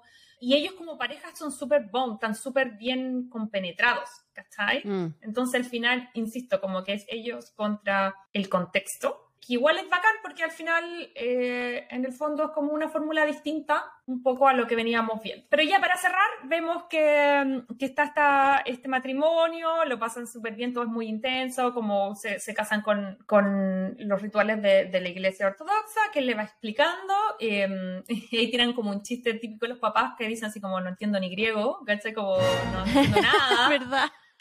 Em, y filo, llegan a la fiesta y aquí viene el momento más lindo, siento yo, ya que ya es un poco el cierre y el clímax de esta película, que es cuando el papá finalmente se manda ese discurso, porque acá igual nos saltamos otras partes, pero él fue bien reticente, porque cuando él intenta llegar a los Miller, intenta de, bajo sus propios códigos, que son como, no sé, les hace carne, les hace fiesta, les mete comida, copete, ¿cachai? Y los gringos, por otro lado, van con la mejor disposición, pero también se ven como sobre sobrepasados por la situación porque Sobre- no entienden nada. Al final los papás se dan cuenta por ambos lados que los hijos se quieren y eso es lo más importante. Y más allá que tengan códigos de vida, eh, lo que ambos quieren, lo que ambas familias quieren es que sus hijos sean felices. Entonces como que siento que al final el papá se manda un discurso que era el más fatal. Acuérdate que el papá era el más fatal de todo, el viejo machista con, con frases nefastas, como estas horribles frases que me da como escalofrío solo decirla, que es como eh, cuando ella aparece con el pololo por primera vez con el Ian, él le dice a la mamá, al papá, le dice, te dije que las mujeres no las teníamos que educar, ¿cachai? Como esto es tu culpa por haberle dado permiso para como ir a la U, ¿cachai? Que ahí uno, igual obviamente todavía ese tipo de frases le hacen ruido. Siento que están puestas ahí en defensa del personaje, están puestas ahí para que hagan ruido. O sea, la película no está dándole la razón al caballero, ¿cachai? Nos está mostrando una visión bastante obsoleta desde mi parte, pero en el fondo el resultado final es otro. Y el resultado final es que eh, ellos se casan, son felices y en el discurso el papá dice que había buscado la raíz griega de los nombres, porque era algo que el viejito hacía, pero toda la película andaba buscando la raíz griega del no sé qué. Que Y si no la encontraba, la inventaba. sí, que, que está muy bien, y era igual, el viejito. Pero bueno, la cosa es que él había buscado esa como raíz, se había dado cuenta que el apellido de ellos, el Portacalos, eh, en el fondo significaba naranja y se había dado cuenta, se dio una vuelta que yo no sé si era real o no, pero no sé, que los Miller podía significar manzana, ¿cachai? Entonces al final de que, mm, que si bien todos eran distintos, al final del día todos eran frutas, ¿cachai? Así que le dice eso, lo acepta, le da un discurso y además yo creo que ahí terminó de caer en gracia, obviamente, eh, le regala una casa, ¿cachai? Es como, Wow.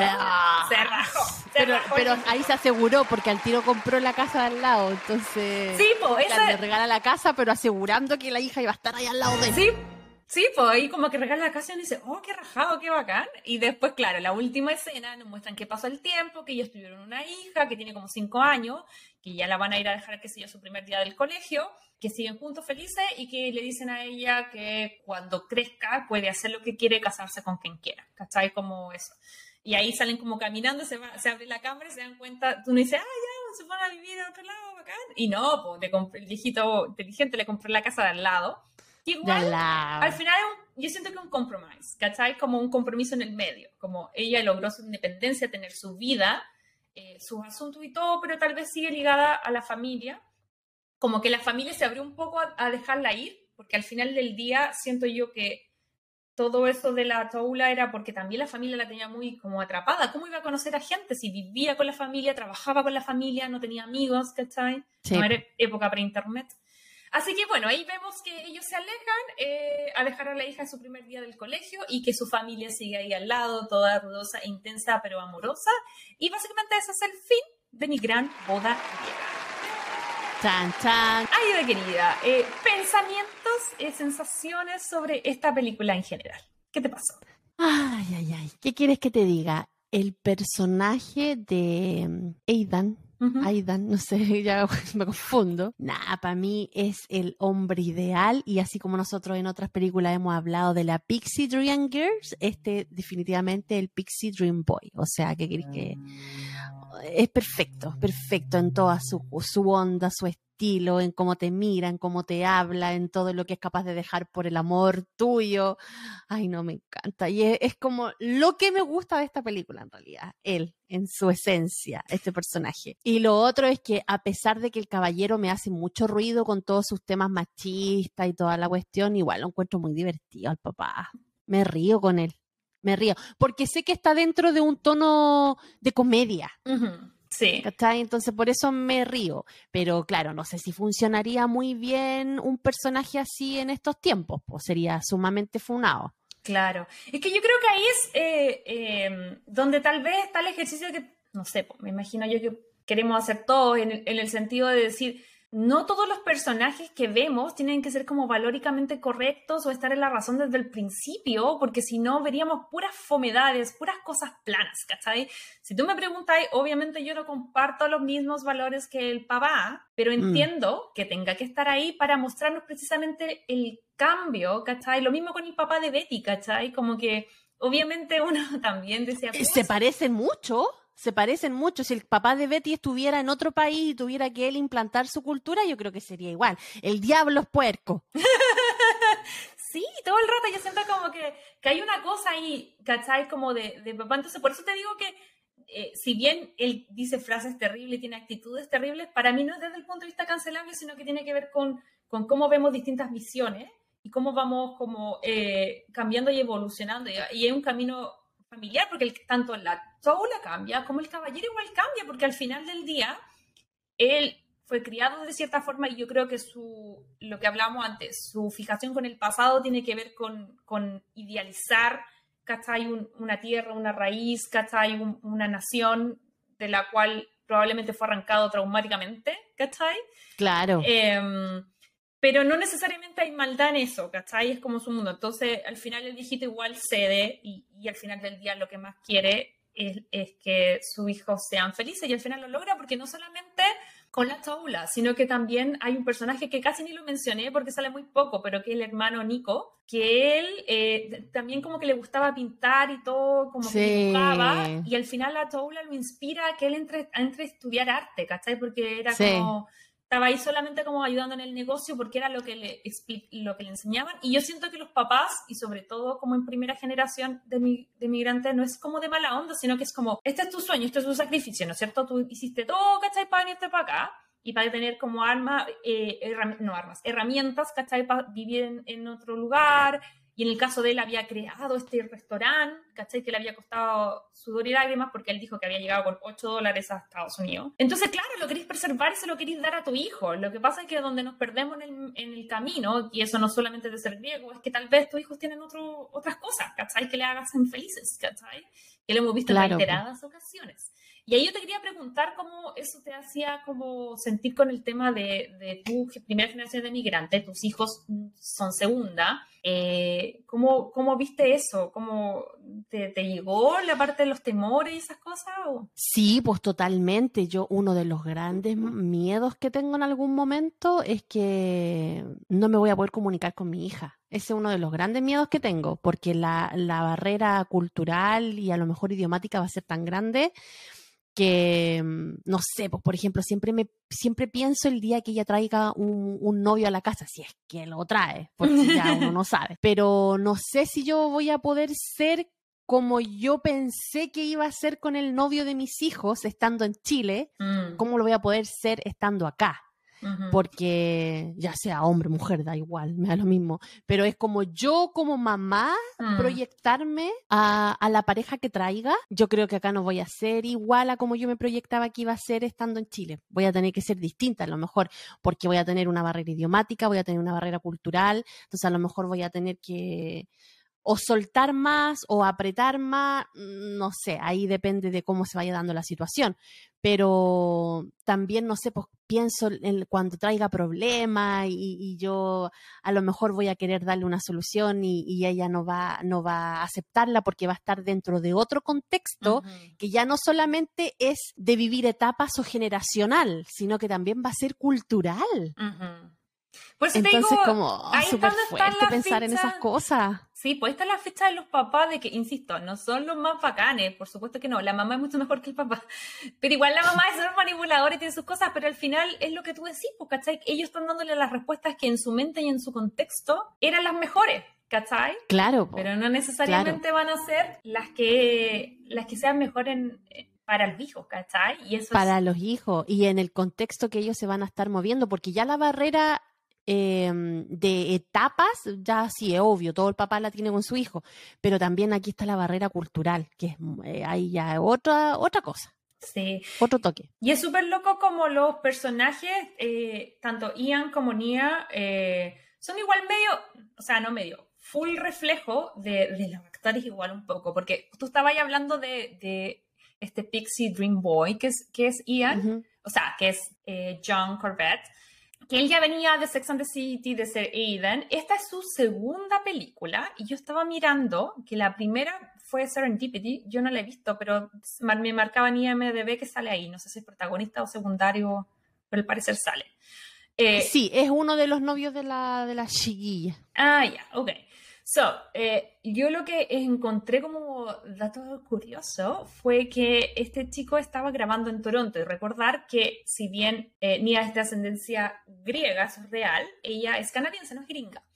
Entonces, eh, estaban en el, el proceso de preproducción de la película y todo, y estaban en un bar.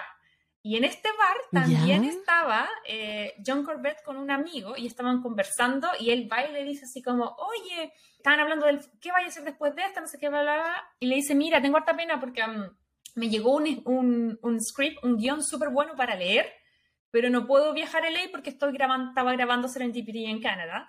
Y, Ya. mm, pero me maté la risa, me encantaría. Y estaban así hablando fuerte y de y justo, para gracia de todos nosotros, estaba la Nia junto al productor de la película. Espérame, que va a entrar yo. Hola, Wetanchi. No, no diga perdón, si te- venga a saludar. Hablamos Ah, tanto de ¿quieren John en este a podcast. ¿Quién? No, John se puso rojo. ¿Quieren conocer a John Crazy Lovers? Es que Sí, igual- hablemos. Yo creo que es súper buen capítulo para hablar de John. Ay, sí, podríamos integrarlo porque ha sido nuestro. Mira, amiguita, saluda. Hola. Hola, John. ¿Cómo están? Espérate que no te escucha. Bien. Espérate, Escuchamos, escuchamos. Yo escucho. Ahora sí, escucha ya la idea. Ahora sí. ¿Cómo están todos, Hola, John. Crazy Lovers? Espérame. Te estábamos pelando. Mm, Te estábamos bueno, pelando, John. Muchos saludos Sí. a todos. A todos. A todos, sí. A todos. Muy bien, qué bueno. Pero para bien. Estaba contando que vimos la película anoche y te sentiste. ¿Estaba bien? Pero ¿cómo te sentiste identificado con el...? Absolutamente, con tu familia. Sí, estaba con- Eso estuvimos hablando. Sí, todo el rato. Le estaba contando que cuando llegaste y pensaste que eran mis papás y al final eran todas mis tías y votaste mi Yeji. Sí, eh, empezamos. Botaste a la Yeji de la Majo. Sí, fue accidente. Oye, pero te sentiste como que fue tu macho, ¿no? Sí, porque empezamos como a conocer mis, pap mis padres y vamos a hacer un almuerzo. y Estaba bien con tus padres, tu, tu hermano. Y luego yo vi tu papá agregando mesas y mesas y sillas. Y final, como, ay, vamos a hacer un once. Y como 15, 20 per- personas llegaron para el once. Y esa, esa parte no sabía. Sí, pero bueno. John Y tuvo tú su ahí gran- impactado. John tuvo su gran matrimonio chileno. Sí, sí. Chileno. No era griego, era chileno. Chileno. Chileno. Mi guatón. Ya. Ya, Saludos a todos. ya vaya a almorzar más. Besito yo, que estés bien. Sí, ese Crazy Lover, ese, ese milloncito. Sí. Que te digo yo que a mí me encanta John porque su español es tan chileno, entonces me da, me da mucho agrado escucharlo. Él, Oh. él- él no habla español, él habla chileno. Sí, es verdad, él habla chileno. Eh, bueno, eso Crazy Lover, no me acuerdo que estaba hablando antes. Ah, ya, sí, perdón por la interrupción. Corrobora todo lo que tú no habías contado antes. Ven, de la sí, bota, la ven. Yeji, de la impresión de que las mesas y las sillas seguían agregando cosas. Viste sí, que no en grupos y las historias que cuento son real. Ya, pues entonces estaba ahí contando la parte donde se habían visto en este restaurante y justo coincidentemente creo que él estaba hablando del script que le Ah, habían ya. mandado pero que no podía ir a filmarlo porque estaba en Canadá y eso era en Los Ángeles y estaba la actriz Nian con el productor de la película justamente ahí. Sí, bueno, obviamente, cuento corto, no son ni tontos ni perezosos. Fue como, oh my god, este actor le interesa el, el script, listo. Como que se saltaron en la conversación y, y luego le ofrecieron el papel ahí mismo y listo. Ahí tenemos a nuestro querido Ian Miller. Y por el lado de ella, esto es lo más heavy, porque yo sabía eh, que Rita Wilson y Tom Hanks estaban de alguna forma ligados con esta película, pero no entendía el por qué. Y eh, haciendo la pauta me fijé que eh, la niña, si bien es canadiense, estaba viviendo en Los Ángeles porque es actriz y eh, mm, ella había escrito un monólogo. ¿Cachai? Esta película era un monólogo de ella y la historia de su familia, ¿cachai? Y estaba así como circulando como una obra de teatro, un monólogo acá en LA, en el 97. Rita Wilson es de descendencia griega. Yo no sabía eso, ¿cachai? Ah, yo tampoco. Sí, la cosa es que Rita es de descendencia griega, entonces le tincó la, obra y fue a verla. Y una vez que la vio, dijo, oye, wait a minute. Volvió la semana siguiente con Tom Hanks y ambos le propusieron a ella, esto tiene que ser una película. ¿Cachai? Entonces fueron ellos los que incentivaron y desde el 97 hasta el 2002 igual pasó rato, ¿cachai? Eh, pero lograron, ella escribió el guion, lo transformaron en película y es por eso que Ian Gómez, que es su marido, que es el actor que hace de Mike, el amigo de Ian en la película. El peladito, Ah, él es su- el actor, él es el él es esposo su de ella. esposo en la vida real, bueno, su ex esposo porque hace poquito se separaron, y por eso el personaje se llama Ian, porque en la vida real ella está casada con Ian Gómez, ese actor, ¿cachai? Que también sabe en Ah. Power, Power Girl, no sé si viste esa, con la No, Courtney. Cox, No. anyway. No. So, eh, la cosa es que eh, escriben esto, por eso obviamente mete al, al marido, que es en la 1 y la 2, ¿cachai? Y todo, en la serie también. Y, em, y, eh, Disney se interesa, están con todo listo para comprarlo, pero dicen, ¿saben qué? Vamos a hacer esta historia, pero queremos que la protagonista sea Mira Sorvino y que no sean griegos, que sean latinos, ¿cachai? Como que iba a ser como una familia mexicana, ¿cachai? O cubana, no sé, algún descendiente Ya. latino importante acá. Porque Ya, era una población más grande que los griegos, ¿cachai? ya. Eh, porque hay más latinos que griegos acá. Eh, y es Rita Wilson con Tom Hanks quien defienden, ¿cachai? Esta idea de no, pero mira, las gracias que representa, ¿cachai? Y al final, creo yo que el punto que tienen ellos es real, que al final la experiencia como emigrante es universal. Y si bien Mm. eh, claro, la historia de la niña es griega y es su historia. O sea, ella se casó con Ian Gómez y él se tuvo que transformar a, a ser griego ortodoxo y eso pasó en la vida real. Y dijo que ella para hacer este monólogo había como que tomado su historia y la de sus primas y la había hecho como una película. Entonces al final, eh, claro, pues se defiende esa historia, se queda y, se quedan todos los griegos. Entonces está interesante ver como tanto Nia como John Corbett, que son los protagonistas, igual tienen muchísimo de ellos en la historia. ¿cachai? Y eso como que se ve en la película, como que son muy, sus personajes son muy ellos. Claro, y yo creo que ahí la Rita con, con ¿cómo se llama? Con Tom Hanks eh, tienen que haberle dado en el clavo, porque imagínate, tú eres latina, John es gringo, igual te sentiste identificado con, con esa historia, entonces ahí ya nos da el porqué eh, de la razón de ellos que más que ser griego, latino o whatever de donde tú seas, es la situación Mm. de cómo tú lo vives. Y yo creo que a lo mejor, no sé, por la gente que es italiana y que se casa con un árabe, a lo mejor también pasan por lo mismo. Claro, al final hay cosas que son universales, los códigos de familia, Claro. más películas vemos, como que siento que vemos Chris- Crazy Rich Asian, nos identificamos. Milagro de boda griega, nos identificamos. No identificamos. ¿Cachai? Como que hay cosas que son universales. Entonces, eh, no sé, encontré que esta película era bacán y, y, bueno, fue un éxito. O sea, esta película es considerada independiente, costó 5 millones y recaudó 368. O sea, fue Sí, la raja. sí, le fue ¿Tú- súper bien. ¿Tú no la viste? Me dijiste que no la habías visto en su momento en el cine. No, en el cine no, yo la vi una vez en el cable cuando salió, y, pero tampoco la, la he visto tanto, o sea, yo creo que la vi esa vez, después la pillé de nuevo y la vi hasta la mitad, pero ahora la vi así como ya dedicada al, al podcast. No, pero a mí me gustó, yo la encontré súper entretenida, chistosa, livianita, así como Ujú. pa, pa, pa, pero como te digo, la vi desde el punto de vista de la comedia, entonces por eso tampoco me hizo tanto ruido, como te decía, el machismo del papá, lo que sí me gustó fue el ¿Mm? empoderamiento de, la, de, la, de las matriarcas en la Sí, familia, porque po. a pesar que el caballero era bien machista y lo muestran bien machista, al final la que cortaba el quique ahí eran las mujeres, pues entre la tía y la y la mamá. Oye, la y leí que la, la niña dijo que esa frase del cuello era real que la decía ¿Mm? su mamá. Su mamá en la vida real. Oye, Sí. y, y, te- a- y hablando ahora del efecto que tiene en la familia, en, en ¿cómo se llama? En uno, y que lo hemos estado hablando en un montón de películas anteriores atrás, tú, ca- tú viste que en esta película trata, pero totalmente el tema de hasta qué punto nosotros permitimos que nuestra familia se meta en nuestras vidas y tome decisiones por nosotros. Yo creo que ahora las películas de hoy en día están diciendo, ok, tienes derecho a pensar distinto a tu familia y no por eso vas a ser, como decíamos anteriormente, la oveja negra. Acá eh, Toula eh, les da ese espacio a la familia para que puedan decidir por ella, pero lo primordial en, en- en- en lo necesario, al final ella elige. Y es un tema, po, o sea, ¿hasta Mm. qué punto nosotros dejamos que nuestra familia decidan por nosotros?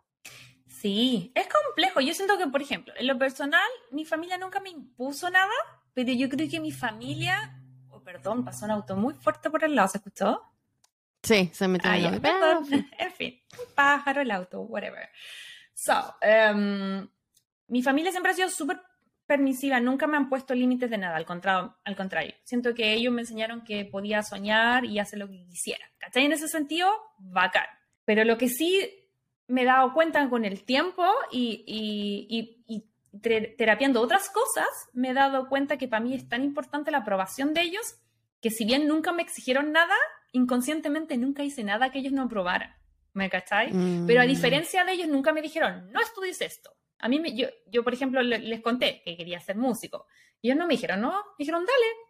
En su mente rezando, así como, porfa, porfa, que cambie que no lo opinión". dijera.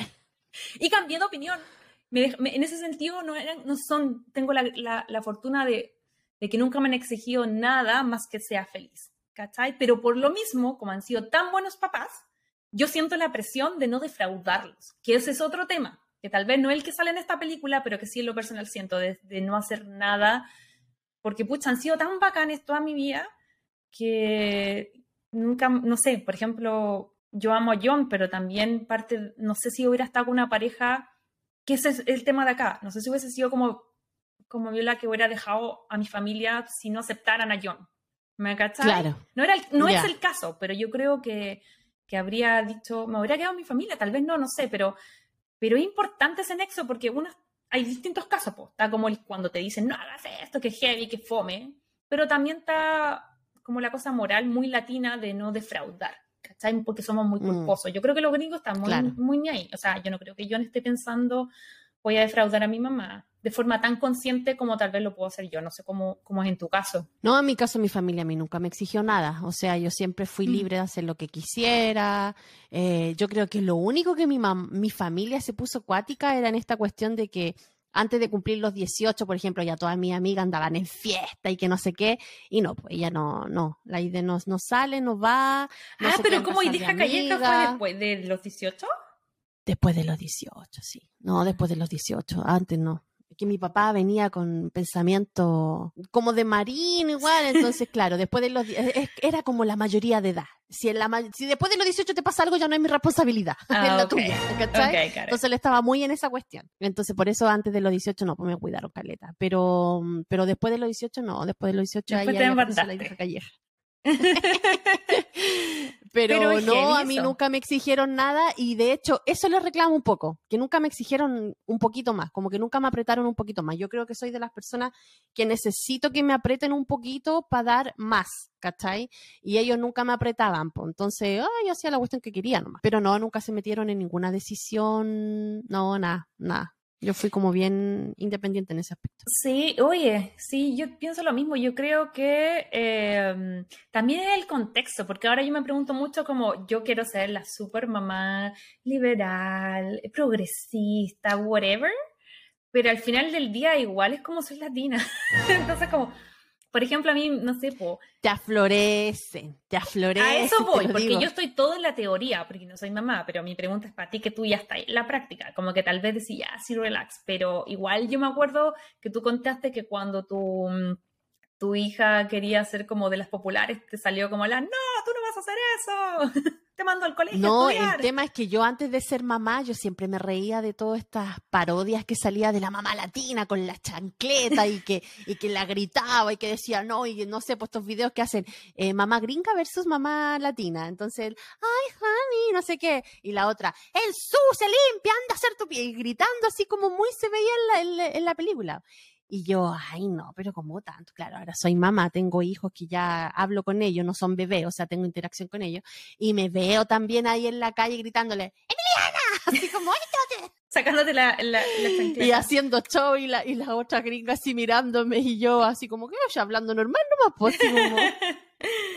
Pero sí, me sale la mamá latina y sí, todo el rato. Sí, pues que yo Hay creo esos que cambios. independiente de- del, del- el background cultural que cada persona puede tener, eh, donde nació, donde creció, cómo fue su experiencia de familia, porque vemos que a Ian lo dejan como muy solo y tal vez extrañaba un poco eso, dice, oye, contigo vivo, con tu familia vivo, ¿cachai? Como que me despiertan cosas, me preguntan cosas, me ponen en experiencias Claro. complicadas, siento que estoy vivo. Eh, y por otro lado, también irse al extremo de ser muy intenso también es fome. Pues entonces al final ellos alcanzan el equilibrio entre manifestar Sí, po, interés totalmente. y estar ahí como familia, que siempre va a estar, eh, pero también poner límite. ¿Cachai? Entonces yo creo que eso es lo más lindo de esta película y yo creo que ya para ir cerrando, querida, no sé si, si tú me quieres contar cuántos corazones le pones. Sí, obvio que la recomiendo. Es de esas películas que si te gustan las rom-com tenéis que ver, tenéis que tener en tu radar. Eh, la segunda no la he visto y no me acuerdo. Y tú me dijiste ahora que había una serie, yo estaba totalmente desactualizada de, ese, de esa información. Sí, a ver, yo la dos no la he visto la historia de la hija cuando ya está como en edad adolescente y cómo ellos reaccionan como papá, porque ya como que la, chis- la chispa y la magia y el fuego después de 15 años ya no es tanto, entonces cómo reconstruir eso. ¿Ya? Eh, y eso salió el 2016. Y, insisto, haciendo esta, la pauta de este capítulo, me di cuenta que habían sacado una serie de televisión con todos, con todo el elenco menos Ian en el 2003. Y fue, tuvo una pura temporada y es como ¿Ya? cuando ellos regresan de la luna de miel de que se casaron. Es como ese año. ya. Se llama... Entonces muestran como entre la primera y la segunda película. Claro, pero no prendió, parece eso, porque tiene una pura temporada eh, y se llama Mi Gran Vida Griega, algo así. La otra, y la no otra tenía idea yo de eso. No, yo tampoco. Alcancé a ver un tráiler en IMDB y es como una comedia, parece que pasó sin pena ni gloria, pero igual el elenco se lleva súper bien, son súper amigui, volvió completo, incluyendo a, a John Corbett para la segunda versión, entonces de que tienen buena onda, tienen buena onda. Tienen, claro, hay. O sea, está más allá de las lucas, es como que el, el- el equipo se afiató ahí.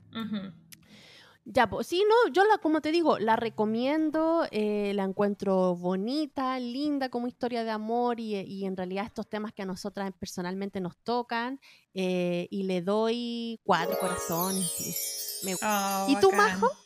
Uy, me ¿Qué te sorprendiste. parece? ¿La recomiendas? ¿La recomiendas? ¿Cuántos corazoncitos? le Sí, yo le recomiendo y creo que voy a hacer eh, una doble calificación. Siento que como comedia le doy absolutamente cinco corazones, me reí.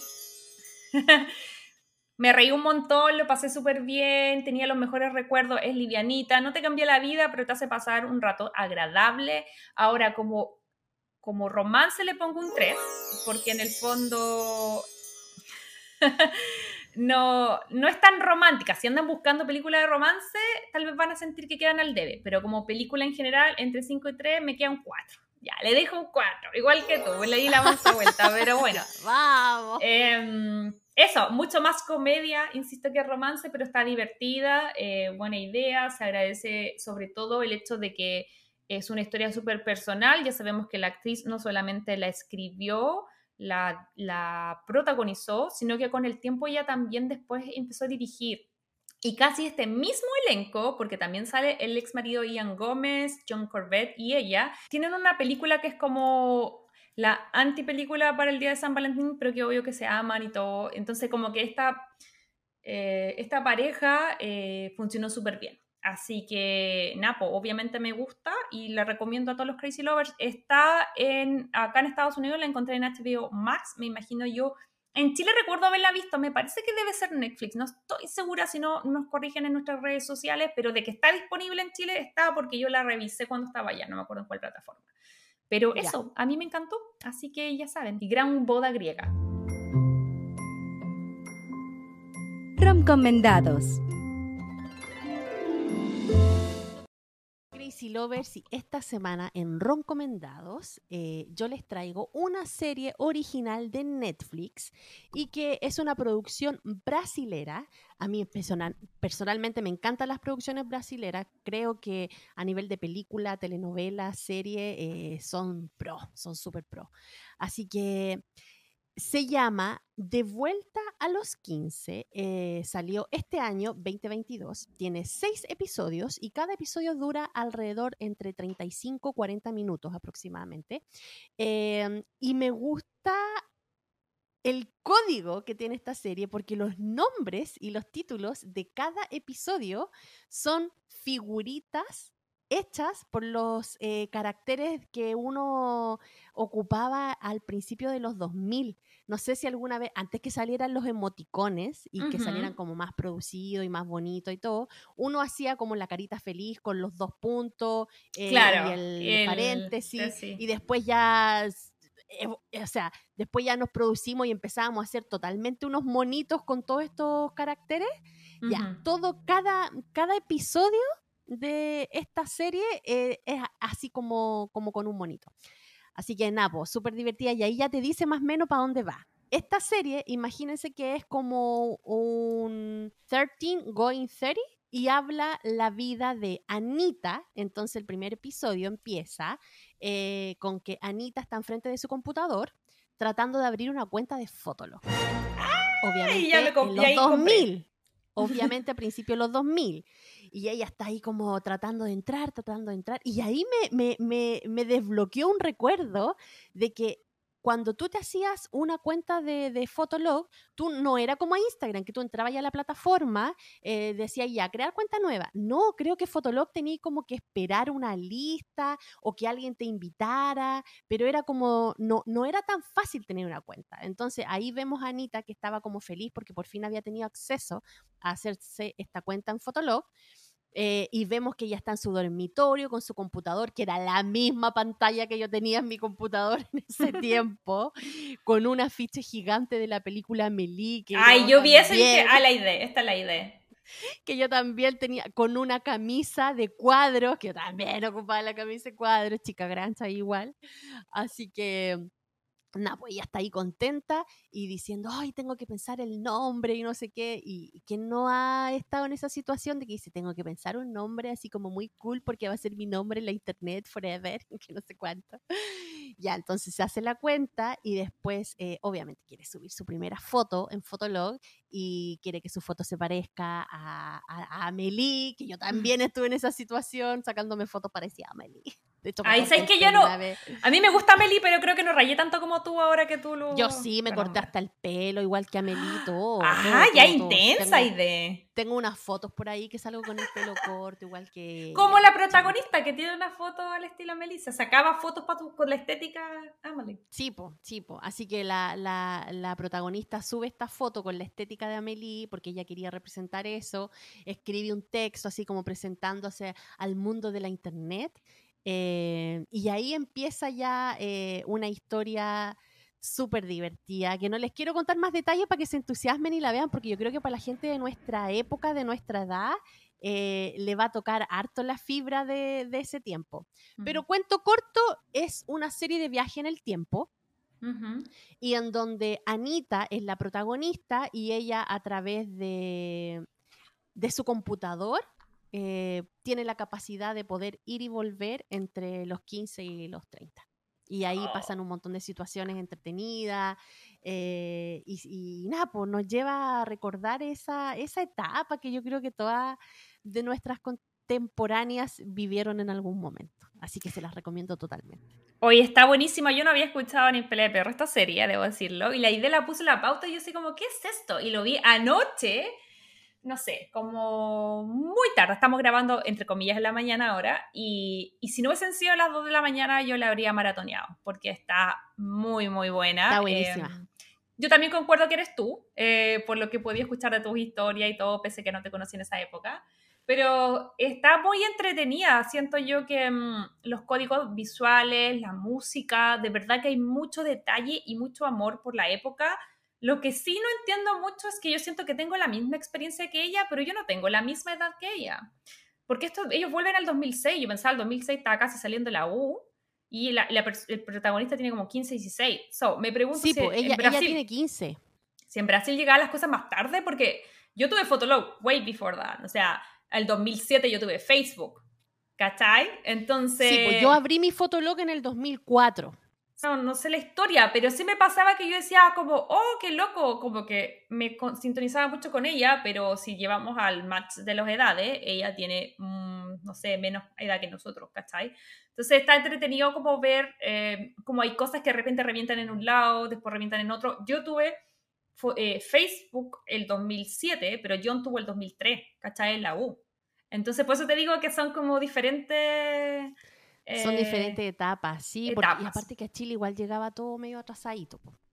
Sí, pero, Pero estaba en la serie. Ese, ese, ese cambio. A lo mejor tienen un error de etapa que ya se... eh, eh, No, no, no, yo no digo que sea error de etapa. Yo, yo lo que estoy diciendo es como hay cosas que de repente explotan en un país y se demora más en el otro y al, al- viceversa y al revés y bla, bla, bla. Pero creo que el amor y el cariño que siento que hay detrás de este proyecto por esta historia está súper bacana, así que yo me entusiasmé, o sea, anda todo el rato para terminar de verla. ¿Cuántos capítulos son y cuánto duran más o Seis. menos? Son seis episodios y duran alrededor de 35-40 minutos. Así que si se la pueden maratonear, ver en sus tiempos libres. Eh, porque igual es larguita para hacer una serie. O sea, entre 35 y 40 minutos igual es Mm. como harto. Pero no, está súper entretenida, chiquillos. Si pueden verla, véanla. Sí, me da risa cuando tú pusiste la pauta así como, me identifiqué con Anita, y yo miré y decía, serie bra- brasileña, entonces antes siquiera de ver el tráiler, yo dije, te imaginé la idea, así como, na, na, na, na, como en el suelo moviendo el poto. Ta, na, na, Estáis na, na, loca. Yo dije, como, ay, Yo y el twerking no nos llevamos. yo pensé que estabas hablando de la otra Anita, pues después caché que no, era, era- estáis loca. No, no, no. El personaje se llama Anita. Sí, sí, caché. Oye, pero súper buena recomendado, me, eh, recomendado, me tincó N ahí de querida, así que yo creo que la vamos a ver. Eh, ya saben, pues, por Netflix, ¿o no? Sí, Netflix ahí de vuelta a los 15. Ok, Crazy Lovers, muchas gracias por llegar hasta acá en este capítulo, por acompañarnos todas las semanas. Con la idea somos inmensamente felices haciendo este podcast. Ahora también les mandamos muchos cariños a quienes nos están viendo y escuchando, ya saben, por Spotify, que si ya están en esa plataforma, obviamente si quieren y pueden, pueden apretar el botoncito de seguir, darnos las estrellitas, eh, que nos ayudaría un montón, se lo agradeceríamos un montón. Y por supuesto que la invitación también es eh, hacernos llegar su opinión, su petición de películas, comentarios a este o cualquiera de los episodios en nuestras redes sociales, que ya saben, son Crazy Stupid Podcast, en Instagram, TikTok, también tenemos el canal de YouTube, eh, la página web, etc. Eso pues querida, qué buen capítulo, lo pasé súper bien. Un besito gigante a todos, que tengan una linda semana y de querida. Igual tú, Majito, saludos a todos, que tengan un buen principio de fin de semana eh, y les mandamos un abrazo grande. Muchas gracias por escucharnos y vernos ahora. chao, chao. Bye. Si te gustó este podcast, recuerda seguirnos en Spotify, Apple Podcast y Google Podcast.